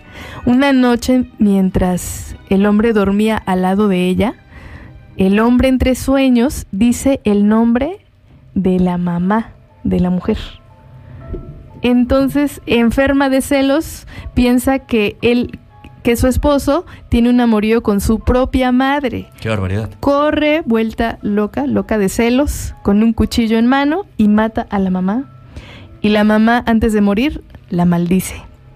Y entonces, desde entonces, se presenta ante los hombres infieles busca enamorados para después asesinarlos. Esta es una gran historia también hasta para que salga del baúl, ¿no? Hasta se puede prestar para el baúl, ¿cómo no?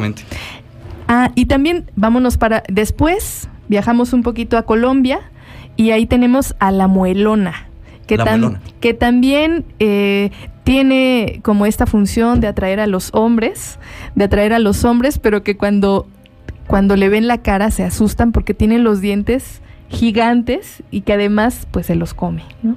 Literalmente se los come. Está bastante grosera, ¿no? Sí, esto sí es como... No, espera, no han escuchado todavía lo más intenso, ¿no? De, de las diferentes... ¿Viene de menos a más? Sí.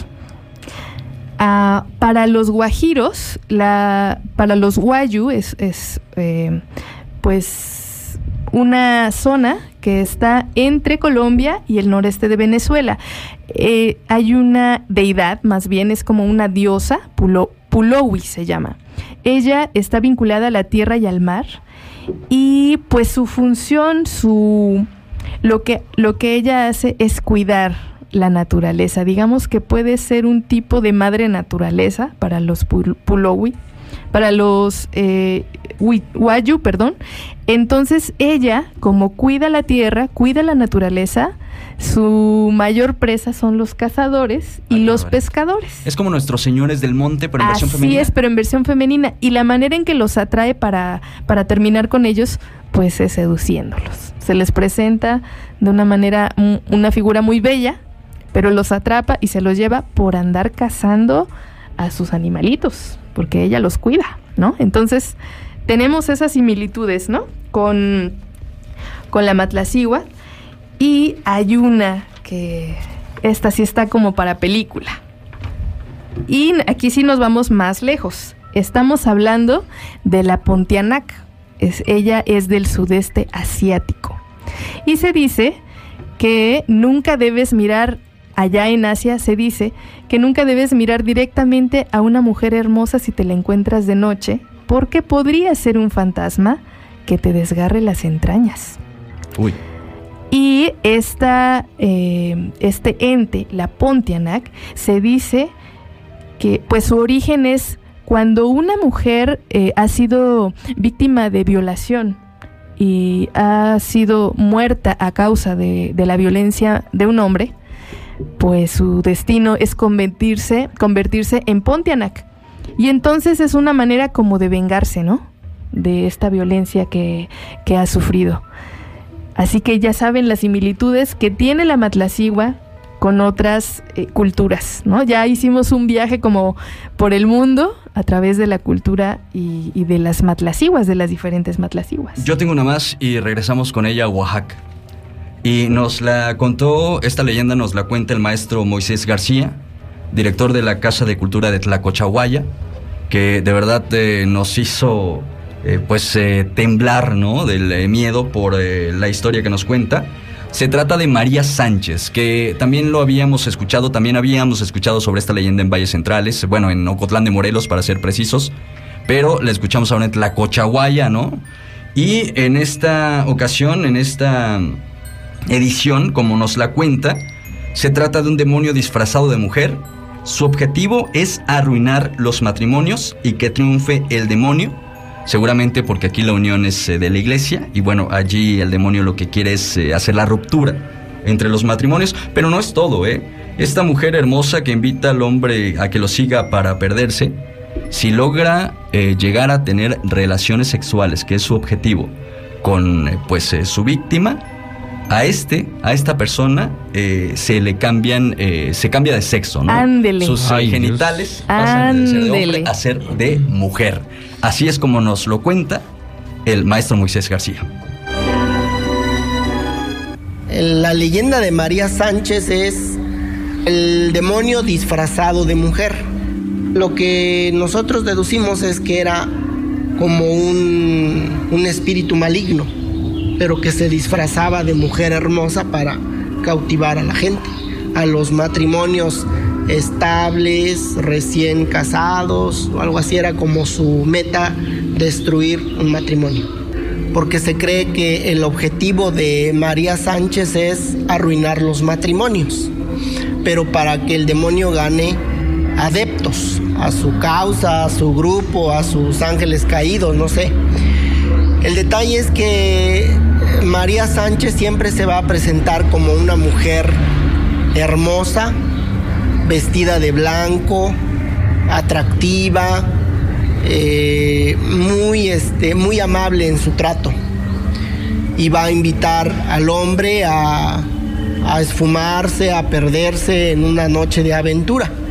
Generalmente se cree, por ejemplo, aquí en Tlacochahuaya que María Sánchez aparece en el Camposanto, aquí del templo, que aparece en los parajes donde hay cuatro caminos en cruz. De hecho, hay un paraje en, en la comunidad que se llama así, Lo Cruznes, en la cruz de los caminos.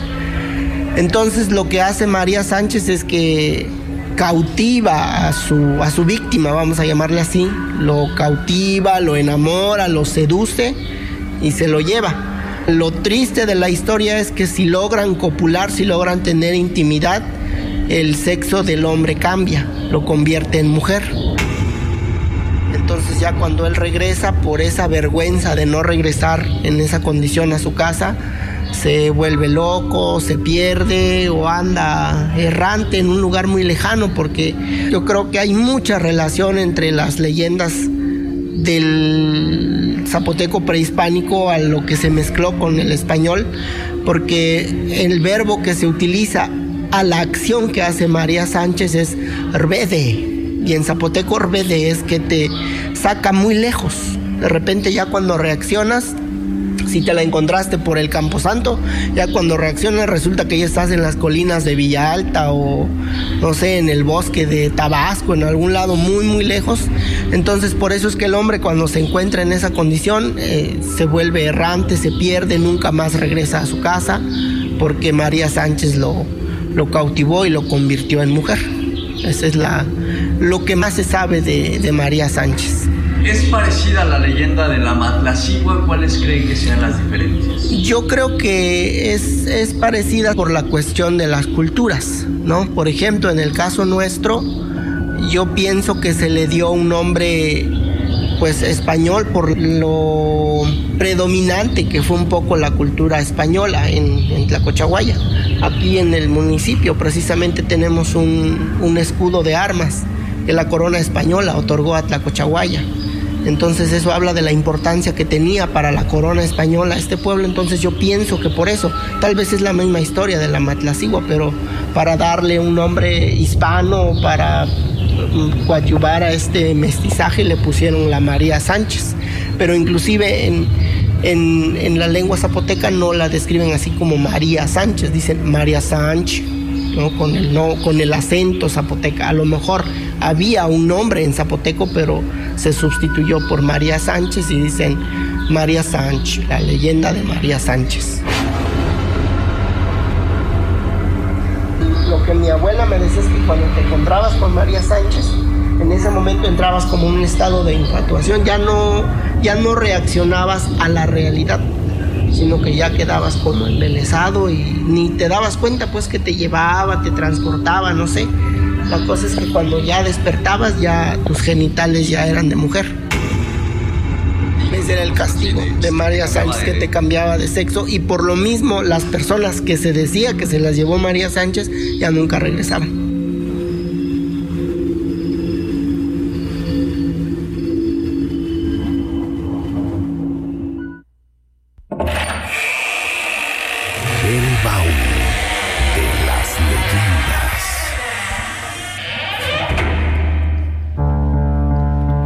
Mucha similitud entre esta historia que nos eh, cuenta el maestro Moisés de María Sánchez con la propia Matlacigua. También un final escabroso, sin duda alguna. Un eh, final Muy bastante característico. ¿eh? Yo lo había escuchado, ¿eh? Creo que tú, Italibi, el año pasado nos habías hablado de una bruja que tiene como similitud con que esta tenía historia, ese ¿no? poder de cambiar De cambiar de sexo, de ¿no? cambiar de sexo, pero era como eh, de la familia de los chaneques, Ya. que vivía debajo de los puentes de los ríos. Sí, y en este caso, pues eh, la encontramos en eh, Tlacochahuaya. Y de todos estos relatos, de todas estas historias que abundan en el estado de Oaxaca, en esta entidad federativa tan rica en mitos, en eh, tradiciones, en leyendas, y que sin duda alguna, como esta tan curiosa, hemos encontrado y seguramente vamos a encontrar muchas más. Así es. Y esta de, de manera, perdón que te interrumpa, no, esta de manera adelante. particular está muy... Y no sé si se han dado cuenta que la constante en tanto las leyendas propias de la Matlacigua, propia de María Sánchez y las demás que comentaste de, de, pues, de- de Yucatán, de, de- de Centroamérica, incluso de Asia, la constante o el, o el factor común es el hombre. Sí. Ah, todas van destinadas al, al castigo, A al, seducir a seducir primero, al, ¿no? al hombre, ¿no? ¿Hay, Pedro Romero, algún eh, caso en el que la Matlacigua se lleva a mujeres? Habrá esas Sí, excepciones. hay. y te voy a platicar, fíjate, No justo me, acabo de acordar que dos, eh, dos eh, señoras de mi comunidad eh, me, han, me han platicado que una vez se las quiso llevar la matlacigua a ellas.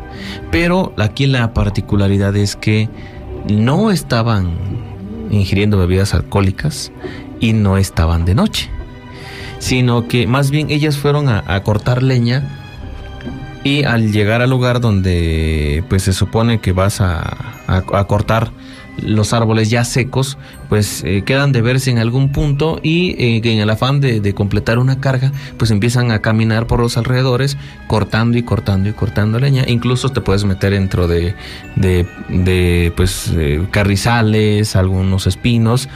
Y en alguna ocasión alguien me, me contó, ¿no? Eh, si tomamos en cuenta la parte que, que dice que pues se te presenta en alguien que tú quieres muchísimo, pues ahí una de las estas personas que estaba cortando leña escuchó que su compañera le estaba llamando o escuchó que un familiar suyo le estaba hablando, ¿no? Entonces cuando ella se asoma a ver quién era, efectivamente era un familiar que la estaba llamando. Dice, yo estuve así, empecé a caminar hasta que me di cuenta, bueno, mi hermana cómo va a estar en este en esta zona si se supone no sabe que yo estoy eh, por estos lugares entonces dice me quería llevar la matlacigua a mí también Esto está bien interesante. En Chiapas, mi estado natal, otro estado muy rico en tradiciones, costumbres y Así leyendas. es.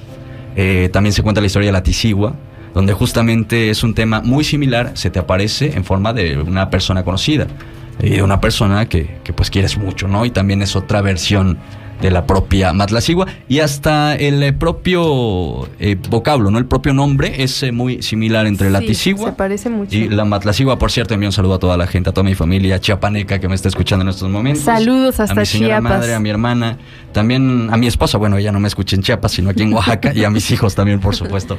Les envío un abrazo bien grande, ¿no? Tenemos más saludos. Sí, por favor, bueno, mandamos un saludo muy, muy, eh, pues muy emotivo a Lalo Ramírez, a Jesús Martínez, a eh, Laureta Laurín, Mucho, muchos saludos y muchos abrazos a ustedes que nos escuchan, que nos hacen eh, el favor de acompañarnos esta noche y de dejarse envolver por la magia del baúl de las leyendas. Muchas gracias por estar con nosotros. Gracias por desvelarse con nosotros. Gracias por desvelarse con nosotros. Yo también quiero mandar un saludo para Sandro y para Xiomara que nos están escuchando desde algún eh, rincón de Oaxaca. Después de tanto terror ya nos pusimos sentimentales. Ajá, así como de, si me pasa algo que mi familia... No, no es cierto. ya. Pues ya es que eso la de la matlacigua, qué miedo. Que sepan que los quiero mucho, ¿no?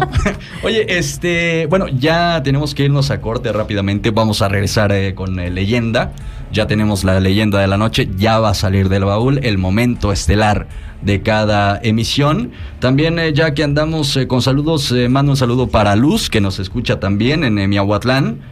Eh, a Itzel, que nos está apoyando aquí. A Edgardo, que está también allá en eh, Miahuatlán. de Saludos. Edgardo. Híjole, no tengo los nombres, pero a los operadores allá en, en Radio Mar, muchas gracias. A Fer en eh, Estéreo 1, también eh, muchas gracias porque, pues gracias a ellos llega la señal en las eh, diferentes emisoras del grupo FM Radios. Y bueno, tenemos eh, también un eh, saludo más, déjame comentarte que nos escriben a través eh, de los eh, mensajes de texto y nos eh, piden un saludo para Crayola. Él ya sabe quién es, nos escucha en Miahuatlán, por favor. Pues saludos para Crayola. Saludos, entonces. Crayola. Tú sabes Saludos quién eres. Definitivamente tú sabes quién Solo tú, eres. mi estimado Crayola. Solo o mi tú. estimada Crayola, no lo sé. No lo sé. sabemos. Este, pero le enviamos un abrazo y un saludo. Eh, ya nos vamos a corte, ¿verdad? Sí, antes del corte rápidamente, saludos para la calle Hidalgo, para la familia Canseco Torres. Dice que en la calle Hidalgo se aparecen los duendes. Bueno, también, eh, tenemos más en el, eh, Nos preguntan celular. qué días pasa el baúl de las leyendas. Todos los miércoles, por favor. Les mando saludos desde Puebla. Saludos al grupo de cuentistas oaxaqueños Malicia Literaria de Raquel Olvera. Saludos, los a escuchamos. Malicia Literaria. Los escuchamos con miedo, pero seguimos escuchando. Eso es. Saludos para los niños de la Escuela Primaria Leona Vicario de Miahuatlán de Porfirio Díaz de parte del profesor Filiberto. Los escuchamos alumnos, padres de familia y profesores. Excelente programa. Pues saludos para ellos. Siempre los escuchamos desde San Antonio de la Cal, Oaxaca. Espero ha- hagan un reportaje sobre el lugar. También hay muchas leyendas. Muchas gracias por la también invitación. podrían- ¿De dónde? ¿De San Antonio de la San Cal? Antonio de la Cal. Oye, ahí dicen que hay muchas brujas, ¿eh? Aguas. En San Antonio de la Cal. Aguas porque se pone bueno esto. Se pone muy bueno ahí. Eh, ¿Podrías mandar un saludo para mis niñas, Fátima y Ana, que no se pierden el programa y les encanta? Nos Fátima mandan- y Ana, qué valientes son. Nos mandan fotografía del radio y toda la cosa. Están descansando y escuchando el baúl de las Ay, leyendas. qué bonito. Un abrazo fuerte, fraterno y también bonita, eh, perdón, bonita noche y cuidado, eh, porque ya es tarde. Cuidado, mucho Saludos cuidado. para la También familia. Mi familia que los escucha por la Cruz Blanca, mis hijas impacientes de escuchar la leyenda, pues ya no pierdan más la paciencia. Ya nos vamos a la pausa. Todavía tenemos dos Eh, minutos. No los echamos de una vez. Los escuchamos en la calle Democracia. Buenísimo el programa. Gracias. Saludos para. Muchísimas gracias. ¿Cómo puedo compartir una historia? Gracias por contar historias. Ya me dio miedo. Saludos desde las 5 de mayo en Quinejutla de Crespo. Buenas noches, saludos para el Vergel, aquí también nos escuchamos. Saludos a la gente de la calle Porfirio Díaz. Saludos, excelente programa, el mejor programa de leyendas. Yo desde muy Ay, pequeña soy fan del baúl. Uh. Los escucho en el Calvario y saludos para mi primo Félix García García que cada año eh, los escucha en el llano sin falta. Saludos y para hasta aquí todos la vamos a dejar. También nos escuchan en la calle Melchoro Campo en Miahuatlán. Muy buen programa, nos dicen. Muchas gracias, de verdad. Les enviamos un abrazo y un saludo. Para nuestros amigos que nos estaban preguntando que si ya habíamos empezado, sí, aquí estamos. Saludos para Tony Palmer, por si no nos estabas escuchando hace rato, te volvemos a mandar saludos. Eh, muchas gracias por tu colaboración y por siempre compartir el baúl Muchas de las gracias, de verdad. Muchas gracias. Vamos ahora sí a nuestro corte comercial. Vamos a la corte, vamos a la- al corte, perdón. Antes de ir al Andamos- a corte, ver, por favor, quiero decir este comentario que nos llega al chat del baúl de las leyendas. ¿Cómo se haría para que su programa trascendiera fronteras? Es decir, a otras regiones y se fueran leyendas de otras regiones también. Saludos desde Asunción, Ixtaltepec. Pues eh, tenemos ese plan eventualmente. De hecho, hemos platicado a partir del siguiente baúl. Queremos incluir una leyenda de alguna otra parte del país. Pero que nos manden las historias. Sí, ¿no? mándenos sus historias, compártanos sus leyendas, por favor, cuéntenos qué les da miedo y cuáles leyendas les contaban sus abuelos, abuelas, etcétera. Un saludo más para la maestra Italibi. Está muy bueno el programa. Nos comentan Ay, desde Miahuatlán de muchísimas gracias. Saludos para Miahuatlán. Saludos. Muchas gracias por la sintonía. Vámonos ya a la pausa. Andamos desfasados en el programa. Todavía nos queda pendiente un bloque de entrevistas de la gente. Que nos han mandado. Bueno, un bloque de leyendas. Afortunadamente la gente respondió muy bien y tenemos un montón de testimonios y de audios. No se nos desesperen. Si no llegara a pasar en el programa de esta noche, eventualmente estaremos subiendo esos audios para que todos conozcan, los leyenderos conozcan sus historias. Vámonos al corte, mi queridísimo Pedro Romero, y volvemos con más del Bowl de las Leyendas. Añorando aquel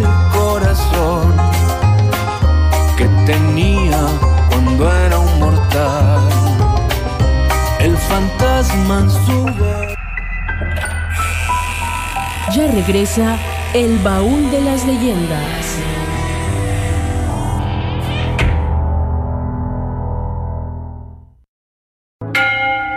¿Qué hacer en caso de ataque de bruja?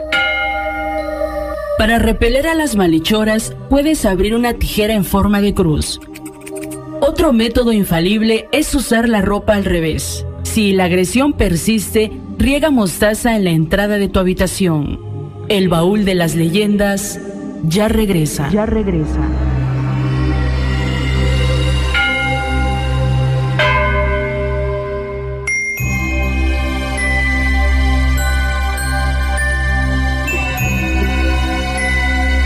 Y bueno, esta noche. no es por espantarlos, pero les quiero compartir que nos tocaron aquí en la cabina y no hay nadie más allá afuera, entonces ya se están empezando a manifestar. Hace unos momentos, y no, no es una cuestión. No es chiste, no es broma, no es inventado, se los decimos aquí, habemos cuatro personas en a cabina. Sí, parecía como que estuvieran clavando algo, ¿no? Pero digo, son, son las. Bueno, eran las nueve de la noche. Con todo respeto, ¿quién va a estar? eh, Estamos en un tercer piso. ¿Quién va a estar en las. En, las, ¿Quién va a en la estar en parte de las- afuera? que nosotros. Bueno, Exacto. Eh, vamos a dejarlo como una mera anécdota del baúl. Muy Qué bien. barbaridad. qué Como las de cada que año. Acabamos de escuchar. Señor Pedro Romero, muchas gracias, eh, de verdad. No, gracias a ustedes. por el diseño sonoro y a todos quienes participaron, a Angie, a Esme, a Tavo, a Ángel, a Ever, a Luz, eh, de verdad eh, muchas gracias eh, por esta magnánima leyenda que escuchamos esta noche, basada en eh, la historia escrita por José María Bradomín. Pero todavía tenemos mucho más, tenemos saludos eh, ya es. antes de despedir el programa. Mandamos rápidamente saludos a Félix, Pa- a Félix Vázquez, que nos dice muy buena programación, muchas gracias. Gracias. Saludos a Bonnie Hernández Box, acá ya escuchando el baúl de las leyendas, saluditos desde California, saludos, Saludos. hasta allá. Pepe Ramírez escuchándolos desde Atlanta. Saludos hasta Atlanta, qué, Georgia. qué bonito, ¿no? Hay, hay mucha gente escuchándonos desde el otro lado del charco, como Sí, se dice. efectivamente. De hecho, en eh, los eh, podcasts eh, que también eh, subimos a través de las redes redes, el primer lugar de escuchas es México, obviamente, pero en segundo lugar están los Estados Unidos. Mucha gente de los Estados Unidos. Saludos a los leyenderos que nos escuchan allá, en otras tierras, pues esperamos que este baúl les lleve un pedacito de Oaxaca hasta donde estén. Quiero, quiero mandar también rápidamente un saludo a el equipo de Semillitas, al Que te club- mandaron saludos, ¿eh? Sí, a Semillitas, programa de radio, es un club de radio para niñas y niños que hay allá en. Rápidamente, Italia Lorzano es eh, comercial, pero hay página de Facebook, ¿no? Sí, ustedes si nos quieren seguir, estamos como Semillitas, programa de radio. Es radio hecha por y para la infancia. Qué miedo nos dicen también a través eh, de las redes sociales. Sí, no, nosotros todavía no nos reponemos de este, de no esta salir, no leyenda. querrás salir hasta que amanezca. No quiero dicen. ir, tengo que salir a carretera, qué miedo. Saluden a mi esposa Flor de María. Flor de María, Manuel un saludo para ti. Ella se queda siempre escuchando. Muchas gracias, Flor. Bueno, tenemos muchos saludos pendientes, eh, pero... eh, Déjame dar vámonos, lectura a eh, muchos, A ver, adelante, muchos, Pedro muchos, Romero, muchos vamos rápidamente porque ya se está terminando el tiempo. Se nos acaba el tiempo, nos dicen gracias, los oímos en Hacienda Vieja de Jutla de Crespo. Saludos. Felicidades por ese programa y cuando suben las leyendas a YouTube.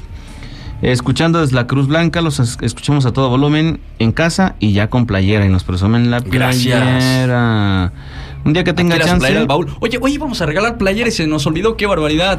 Las vamos a... Estén pendientes en el próximo regalar- programa porque regalar playera. estaremos regalando playera. Un día que tenga chance les voy a contar una leyenda del libro mágico desde la tierra de los árabes que llegó a Jutla en tiempos del ferrocarril. Eso está muy interesante. Buenas noches amigos del baúl, los saludo a su amigo José desde San Miguel. Saludos desde Atlanta a la familia Soriano. Saludos desde El Arroyo en Ejutla de Crespo. También Eh, buenas noches, aquí en San Miguel y nos mandan una leyenda en audio. A mí me pasó algo en el libramiento de Ejutla. ¿Cómo puedo entrar al chat del baúl? Nos preguntan ahorita, les decimos. Les mandamos. Contáctenos en Facebook sí. y les mandamos el enlace para agregarse al grupo de WhatsApp del baúl. Me gustaría participar en alguna leyenda, díganme si puedo, nos comentan también. Era Chinto el que les tocó la puerta, nos dicen, ¿no es cierto? Ay, ojalá, ojalá. Ha de ser Chinto, dice el que les tocó No la tocaron puerta. la puerta, tocaron las paredes. Las paredes. Sí, así, mire, hay todo un proceso para participar en el baúl de las leyendas. Si nos dejan sus datos, podríamos eh, más adelante abrir una convocatoria. Estoy adelantándome, lo sé. Esto no lo íbamos a dar a conocer hasta Aún, más adelante. aún. Pero Spoiler. si están interesados, pues déjennos sus datos, porque eso está también muy interesante, ¿no? Como los seguidores del baúl también pueden ser parte de. Y recuerden que el primero de noviembre tenemos la clásica velada ya desde hace varios años eh, en el panteón, desde el panteón de Jutla. Si nos pueden acompañar, estaría bien chévere. Pero bueno, vámonos rápidamente porque todavía tenemos eh, cosas pendientes que reproducirles. Eh, tenemos la segunda parte de estas entrevistas, eh, de estos eh, relatos que nos envió la gente. Vamos a escucharlos y regresamos a despedirnos. Realmente yo este yo no me quería de esas cosas. Hasta que una vez mi cuñado este tengo un cuñado que vivía aquí sobre la calle de Palma. Ese me platicó que venía una vez de aquí de del Agua Blanca fue a un baile por ahí y agarra y este aquí donde está el árbol grande estaba en la mera esquina estaba un árbol grande un higo que estaba una mujer parada ahí. Ya dice agarra y yo pasé en la camioneta de repente ya se me pega dice en el en la ventanilla de la camioneta. Ahí va ahí va dice yo me le quedaba viendo dice allá y oh, dice ahí va ahí como 30 metros antes de llegar a la casa dice se desapareció. Entonces ahí más o menos vine yo a a ver yo dije que será cierto no será cierto y agarra y este como a los tres años más o menos agarra me sucedió a mí este caso estaba yo como eso de las nueve de la noche aquí en la casa, como nueve, nueve y media de la noche ahí. Y agarra de repente, llega una de mis cuñadas. Tiene su esposo que es alcohólico. Y llega como a las, sí, como a las nueve, las nueve y media más o menos. Pum, pum, tocan la puerta, ¿no? Yo dije, ¿quién será? Pues yo ahorita ya mero es hora de descansar, de dormir ahí. Chingo, cuando abro la puerta ahí voy viendo a mi cuñada está paradita ahí con y agarra y me dice, oye, dice, este, no seas malo, dice, vengo, quiero que me eches la mano. Le digo, ¿y eso de qué se trata o qué? Es que mira, dice, tu hermano, dice, ya tiene como 15 días de estar chupando, dice, y no quiere dejarlo. Que yo quiero, dice, mejor llevármelo para Oaxaca. Parece que hay un centro de rehabilitación allá. Le digo, este, pero ahorita ya es muy noche, le digo, ¿ya qué quieres que sea? Dice, pues yo creo que de una vez ahorita. ¿No tienes algún amigo? Dice alguien que tenga una camioneta para que nos los podamos llevar. De repente le digo, pues vamos a ver, le digo un amigo que tengo aquí, se llama Tereso. Y agarra y es, dice, pues vamos a verlo. Vivía aquí adelantito, de la panadería adelantito, vivía ahí. Sale su esposa y lo, salieron los dos. ¿Qué hubo, ahora? Tío Abel, ¿qué pasó? Mira, le digo, es que viene mi cuñada aquí, le digo, que su marido está chupando, le digo, ya tiene como 15 días, le digo, y este, pues ella quiere mejor llevárselo para Oaxaca, le digo, un centro de rehabilitación, le digo allá. Dice el, mire, más déjeme, voy a echarme un cafecito y luego, este, luego paso, dice, y vamos a ver. Ya como a la media hora creo ya pasó este amigo allá. Venía él, venía con su esposa allá, traía una camionetita ahí. Llegamos allá al- a la calle Ciprés allá y ahí este, ahí estaba su hermano de esa, de mi cuñada. Ya agárranos, los, lo echamos al, al carro. Pues estaba un poco medio, medio como que no quería el señor que estaba tomado, mi hermano. Pero con mentiras lo agarramos, lo subimos a la camioneta y ahí vamos ahí. Ya llegamos a Oaxaca como eso de las 12 de la noche, creo. Y al chico rato, pues poco a poco allá nos fueron dando razón, ya llegamos donde estaba. Ya lo dejamos ahí. Eran como la una de la mañana más o menos. Y agárrese, salimos de ahí de Oaxaca para acá. Chinga. Cuando al rato pasando ahí por San Bartolo, vamos viendo una, una señorota grande con su velo y su cara tapada ahí. Y su sombrerote, un sombrero blanco tenía. Y agarra y está media carretera y ahí el señor, ahí, ahí venimos nosotros en la camioneta. De repente agarra y se pega en la, en la ventanilla de la camioneta. Ahí viene ella y mi cuñada venía pegadito donde, donde se pegó ella ahí. Venía como a unos, que serían como unos 50, 60 kilómetros por hora más o menos ahí. Ahí se le pegó y ahí viene, ya mi cuñada se pegaba a la señora porque pues le daba miedo, ¿no? Y ahí viene, y ahí viene, y ahí viene, y ahí viene. Hasta más o menos por mitad de la cuesta, hasta ahí se vino a, hasta ahí vino a desaparecer. Llegamos a Ocotlán, pasando Ocotlán, empezó a sentir el, empezó a sentirse mal allá porque pues, el aire que le había pegado ahí. Y agarra y por más que la señora le decía, ya tranquilo, dice, no pasa nada. Traía un, un sombrero la señora aquí, su esposa de, ese, de este señor. Y agarra y le empieza a echar aire ahí al señor allá para que se controlara. No, pues no podía. Que agarra de repente y se, se estaciona, se para en la orilla de la carretera mejor. Le digo, ¿y ahora qué pasó? Dice, no, es que me siento mal. Hay razón, le digo, por la cosa como, estuvo ahí. Ya pasó, agarra otra vez, se vuelve a subir. al- y agarra, nos subimos otra vez a la camioneta. Adelantito de Jut, la vuelta otra vez. Se empieza a sentir mal ahí. Ya, gracias a Dios que en ese momento pues, ya estaba cerca ya. Ya agarró, ya se, se vuelve a subir ahí. Vámonos, dice, ya me controlé ya. Y agarra, se subió otra vez a su camioneta. Ya llegamos hasta Miahuatlán, ya fuimos a dejar a mi cuñada. Y ya me había pasado a dejar a mí. Ya se fue él para su casa. O sea, él vivía nomás aquí adelantito. Esa es la historia de la Matlacigua aquí en Miahuatlán. No recuerdo si fue el año 1994 o 1995. Fui con mi familia a unos 15 años en la colonia Santa Lucía. En ese entonces tomaba. Al salir de la fiesta ya de madrugada, mi coche, un Renault modelo 84, se le rompió el seguro de las velocidades y mandé en un taxi a mi esposa y a mi hija a la casa, mientras yo me quedaba a cuidar el coche. En eso llegaron tres jóvenes y me preguntaron qué pasaba. Les expliqué y me dijo uno de ellos que él lo arreglaba, pero que les invitara unas cervezas. Y así lo hice. Tomamos los cuatro, me arreglaron el coche y me fui sobre Camino Nacional hacia el centro. Iba ya más tomado y en un momento de lucidez iba cruzando el río Salado por Santa Cruz a Milpas. A mi lado una mujer toda de blanco, de cabello muy negro, de piel clara, pero no la reconocía y solo me señalaba por dónde tenía que ir. Anduvimos paseando por toda la orilla del río. Me metí en unos terrenos con mucho lodo, que ahora sé son los de Llano Verde. Hubo un momento que me atasqué y ya no pude avanzar. No sé qué tiempo pasó cuando reaccioné. Solo veía las luces del centro de Oaxaca. Esperé a que aclarara y pude salir, viendo todo donde anduve. Regresé a casa con mucho miedo, helado y tembloroso. Mi coche lleno de lodo. Perdí la defensa delantera con la placa. Esa es mi historia. Relato compartido por Daniel Luis Díaz para el baúl de las leyendas.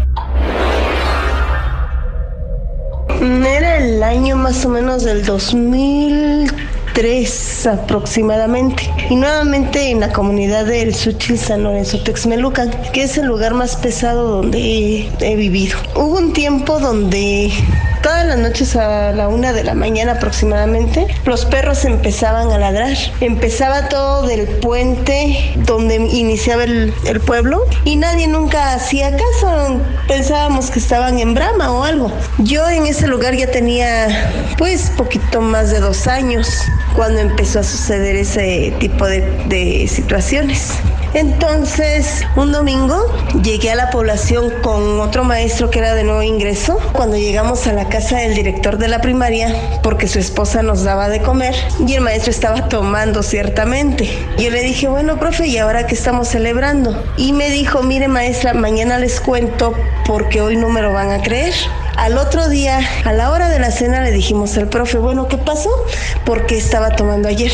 Y dice, bueno, conocen a Felipillo. Felipillo estaba un poquito mal de la cabeza porque decían que en algún momento un toro lo había corneado. Resulta de que el muchachito oyó que venía la jauría de perros. Se asomó entre las tablas, en las rendijas que quedaban, y alcanza a ver la jauría de perros.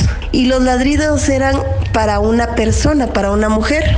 Esta mujer iba flotando en el camino y era una mujer blanca de cabellera negra larga, iba toda vestida de blanco pero no se le veían los pies, iba flotando. La jauría de los perros era porque le ladraban a, ese espectro y en determinado momento uno de los perros quería morderla y la atravesaba cayendo encima del, del, perro que estaba enfrente de él. Cuando Felipillo lo vio, dicen que se quedó quieto, que no, no, no sabía qué hacer. De pronto, justo cuando estaba directamente frente a él, pero él dentro de su casa y el espectro sobre el camino, ese espectro se queda parado y ya no avanza. Y de pronto voltea la cabeza de manera muy rápida y se le queda viendo directamente a los ojos a Felipillo. Entonces se espanta, pero no se puede quitar de ahí y poco a poco el cuerpo de la mujer se va moviendo para que, para voltear y quedar bien con su cabeza mirando ahora sí de cuerpo completo y empieza a avanzar hacia él. Entonces él reacciona, se quita de la ventana y se va a acostar y se tapa y empieza a temblar. Felipillo ya no se acuerda de nada. Eso fue un sábado. Al otro día, eh, domingo, se despierta la señora y ve que Felipillo está temblando de los eh, de las temperaturas que tenía.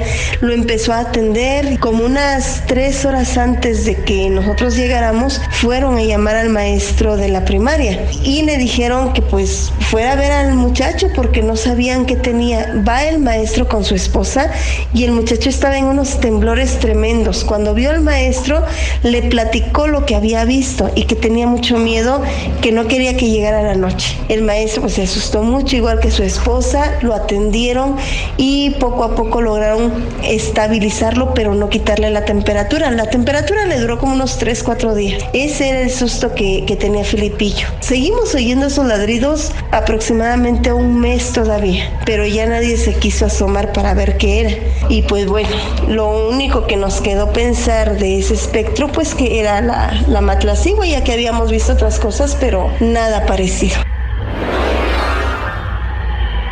Hola, buenas tardes. Les contaré la historia. Mi mamá tenía aproximadamente 8 años de edad. En ese entonces vivía en Nazareno, Jojocotlán, cerca de un arroyo. Recuerda que la noche era fría y se sentía un ambiente tenso, porque había temblado muy fuerte esa noche. Ella y sus hermanas salieron al patio con mis abuelos, pero en eso a ella le dio ganas de ir al baño. Mi mamá estaba confiada que todos seguirían afuera por el susto del temblor. Donde vivía no había alumbrado público y habían carrizales.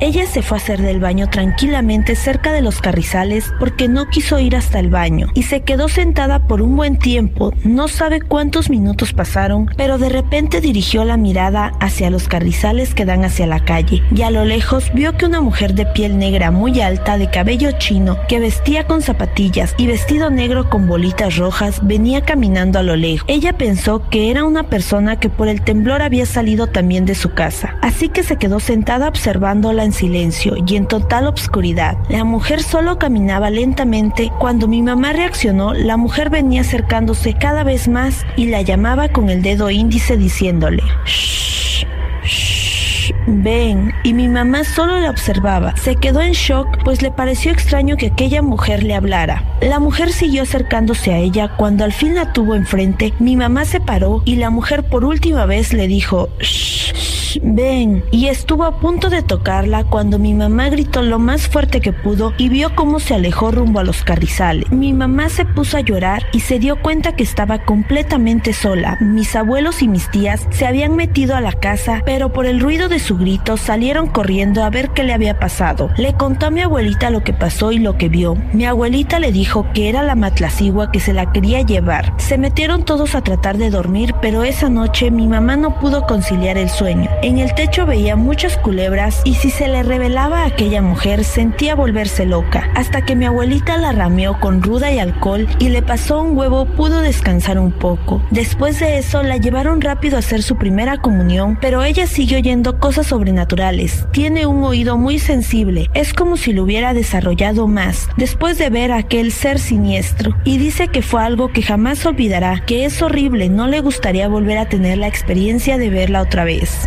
Relato compartido por Montserrat García para el baúl de las leyendas.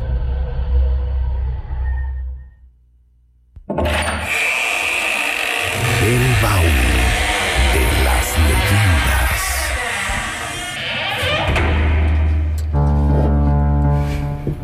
Se ha llegado la hora de cerrar este baúl después eh, de escuchar eh, todas estas historias y leyendas que ustedes nos comparten a través eh, de las redes sociales. Dejo nada más eh, para finalizar la noche que el próximo programa va a tratar sobre la carreta de la muerte. Si nos quieren enviar alguna historia para salir en el baúl, vamos a tener cuatro o cinco días más para estar recopilando todas estas historias. Y Talí Vilorza, les invitamos a que se reporten. Claro, vayan preparando su testimonio Y bueno, vayan preparando su audio, su historia, lo que nos quieran enviar. Compártanos por favor esas historias interesantes que seguramente tienen en casa. Y bueno, queremos mandar rápidamente un saludo a nuestra eh, compañera Marisa Ruiz. Un abrazo para Marisa Ruiz. Qué Un gusto compartir micrófonos con Marisa. Tiene muchas historias. El, programa pasado estuvo con estuvo nosotros. muy, Sí. muy bueno, ¿eh? De Oaxaca Y estuvo muy Paranormal. bueno, de Oaxaca Paranormal. Así es. Le enviamos un abrazo, un eh, saludo y también un agradecimiento por eh, Así es. eh, todo el apoyo que le ha dado Sí. también al baúl de las leyendas. Eh, le enviamos eh, muchos saludos y muchos agradecimientos. También para el maestro Eric Barrita, desde Ay, nos estás Eric. escuchando, Eric. Sí, nos bueno, está escuchando. Conocido un cariñosamente este, como el quién? Eric Gordolava. El coche para los El compas. coche para los cuates. Este, oye, nos dice que él le vio la Matlacigua un par de veces, que luego nos cuenta la Ándale, historia. pues ¿por dónde andas? Que fue en el Estado de México. Ay, mira, por el Estado de México. Se salió la matlacigua de Oaxaca. bueno, antes también de terminar, queremos decir rápidamente, anunciar que el 20 de octubre a las 6 de la tarde va a haber una comparsa de las tardes culturales en Miahuatlán que organiza la Academia ABC Music. Así que si usted gusta ir, si está en Miahuatlán o está en alguna comunidad que esté cercana, pues vaya, los esperamos a las 6 de la tarde para irnos en comparsa por todas las calles de Miahuatlán y regresar a la eh, eh, Plazola del Carmen, pues a la fiesta. A toda la gente de Miahuatlán, a todos los bauleros y bauleras, no se lo pueden perder, Atenta por favor. invitación. Ahí vamos a estar también en los integrantes del baúl Por de las favor, leyendas. ahí vamos a Por esar si los quiere tres. conocer al señor Pedro Romero. ahí Ese es día voy a ir vestido de Catrín. De Catrín. Usted todos los días viene vestido de Catrín, señor. Es- Claro, es que hay que venir presentable. Oiga, este, antes, si me lo permite, quiero mandar un saludo para mi querido amigo Víctor Hugo y para toda su familia. Él es papá de un eh, maestro de su servidor, que también se llama este Víctor Hugo. Ellos nos escuchan en Teotitlán del Valle, así es que hasta allá le mandamos un Saludos saludo a hasta través Teotitlán. de la magia del internet. Dice También que en Ocotlán nos escuchan. se ¿eh? tiene que subir a la azotea para que agarre bien la señal, pero ahí está escuchándonos al pie pues. del cañón. Ay, en la azotea. Qué Yo sí barbaridad. no lo Cuidado. que voltee a ver quién está detrás de Cuidado, él. cuidado. Al bajar los escalones, ¿no? Se nos quedaron un montón de mensajes pendientes. en Sí, redes discúlpenos, sociales, a veces el tiempo no alcanza para leer texto. todos. Sí. Eh, no sé si vayas a, a dar algún otro mensaje, a leer algún otro saludo.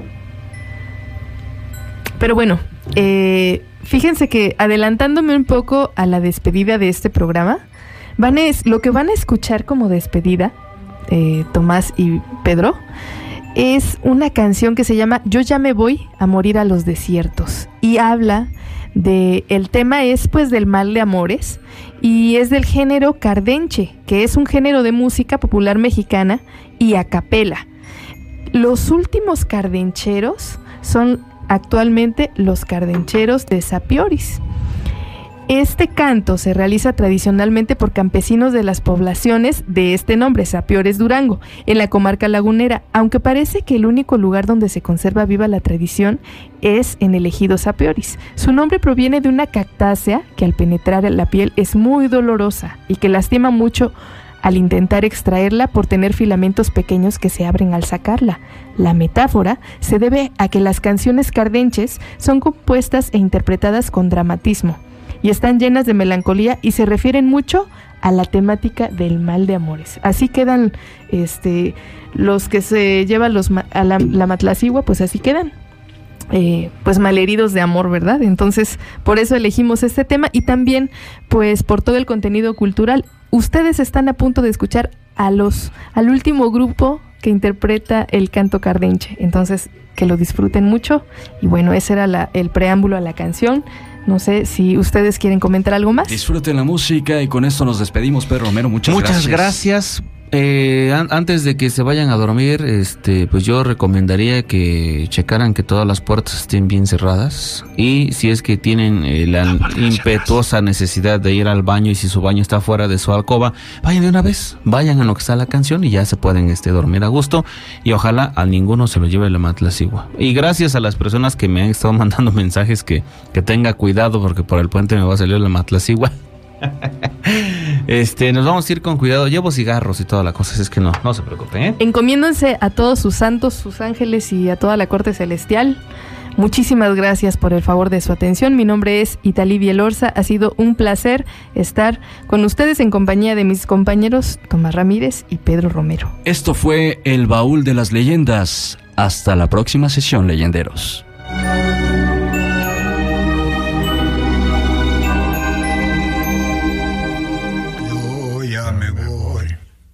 A los desiertos, me voy dirigido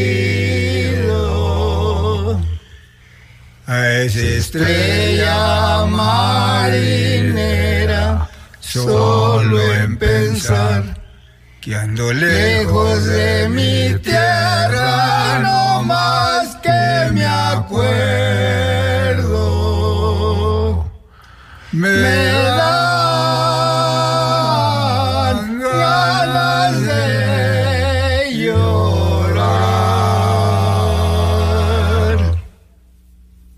Pero a mí no me divierten los cigarros de la Dalia. Pero a mí no me consuelan esas copas de aguardiente, solo en pensar y dejé un amor pendiente, no más que me acuerdo. Me dan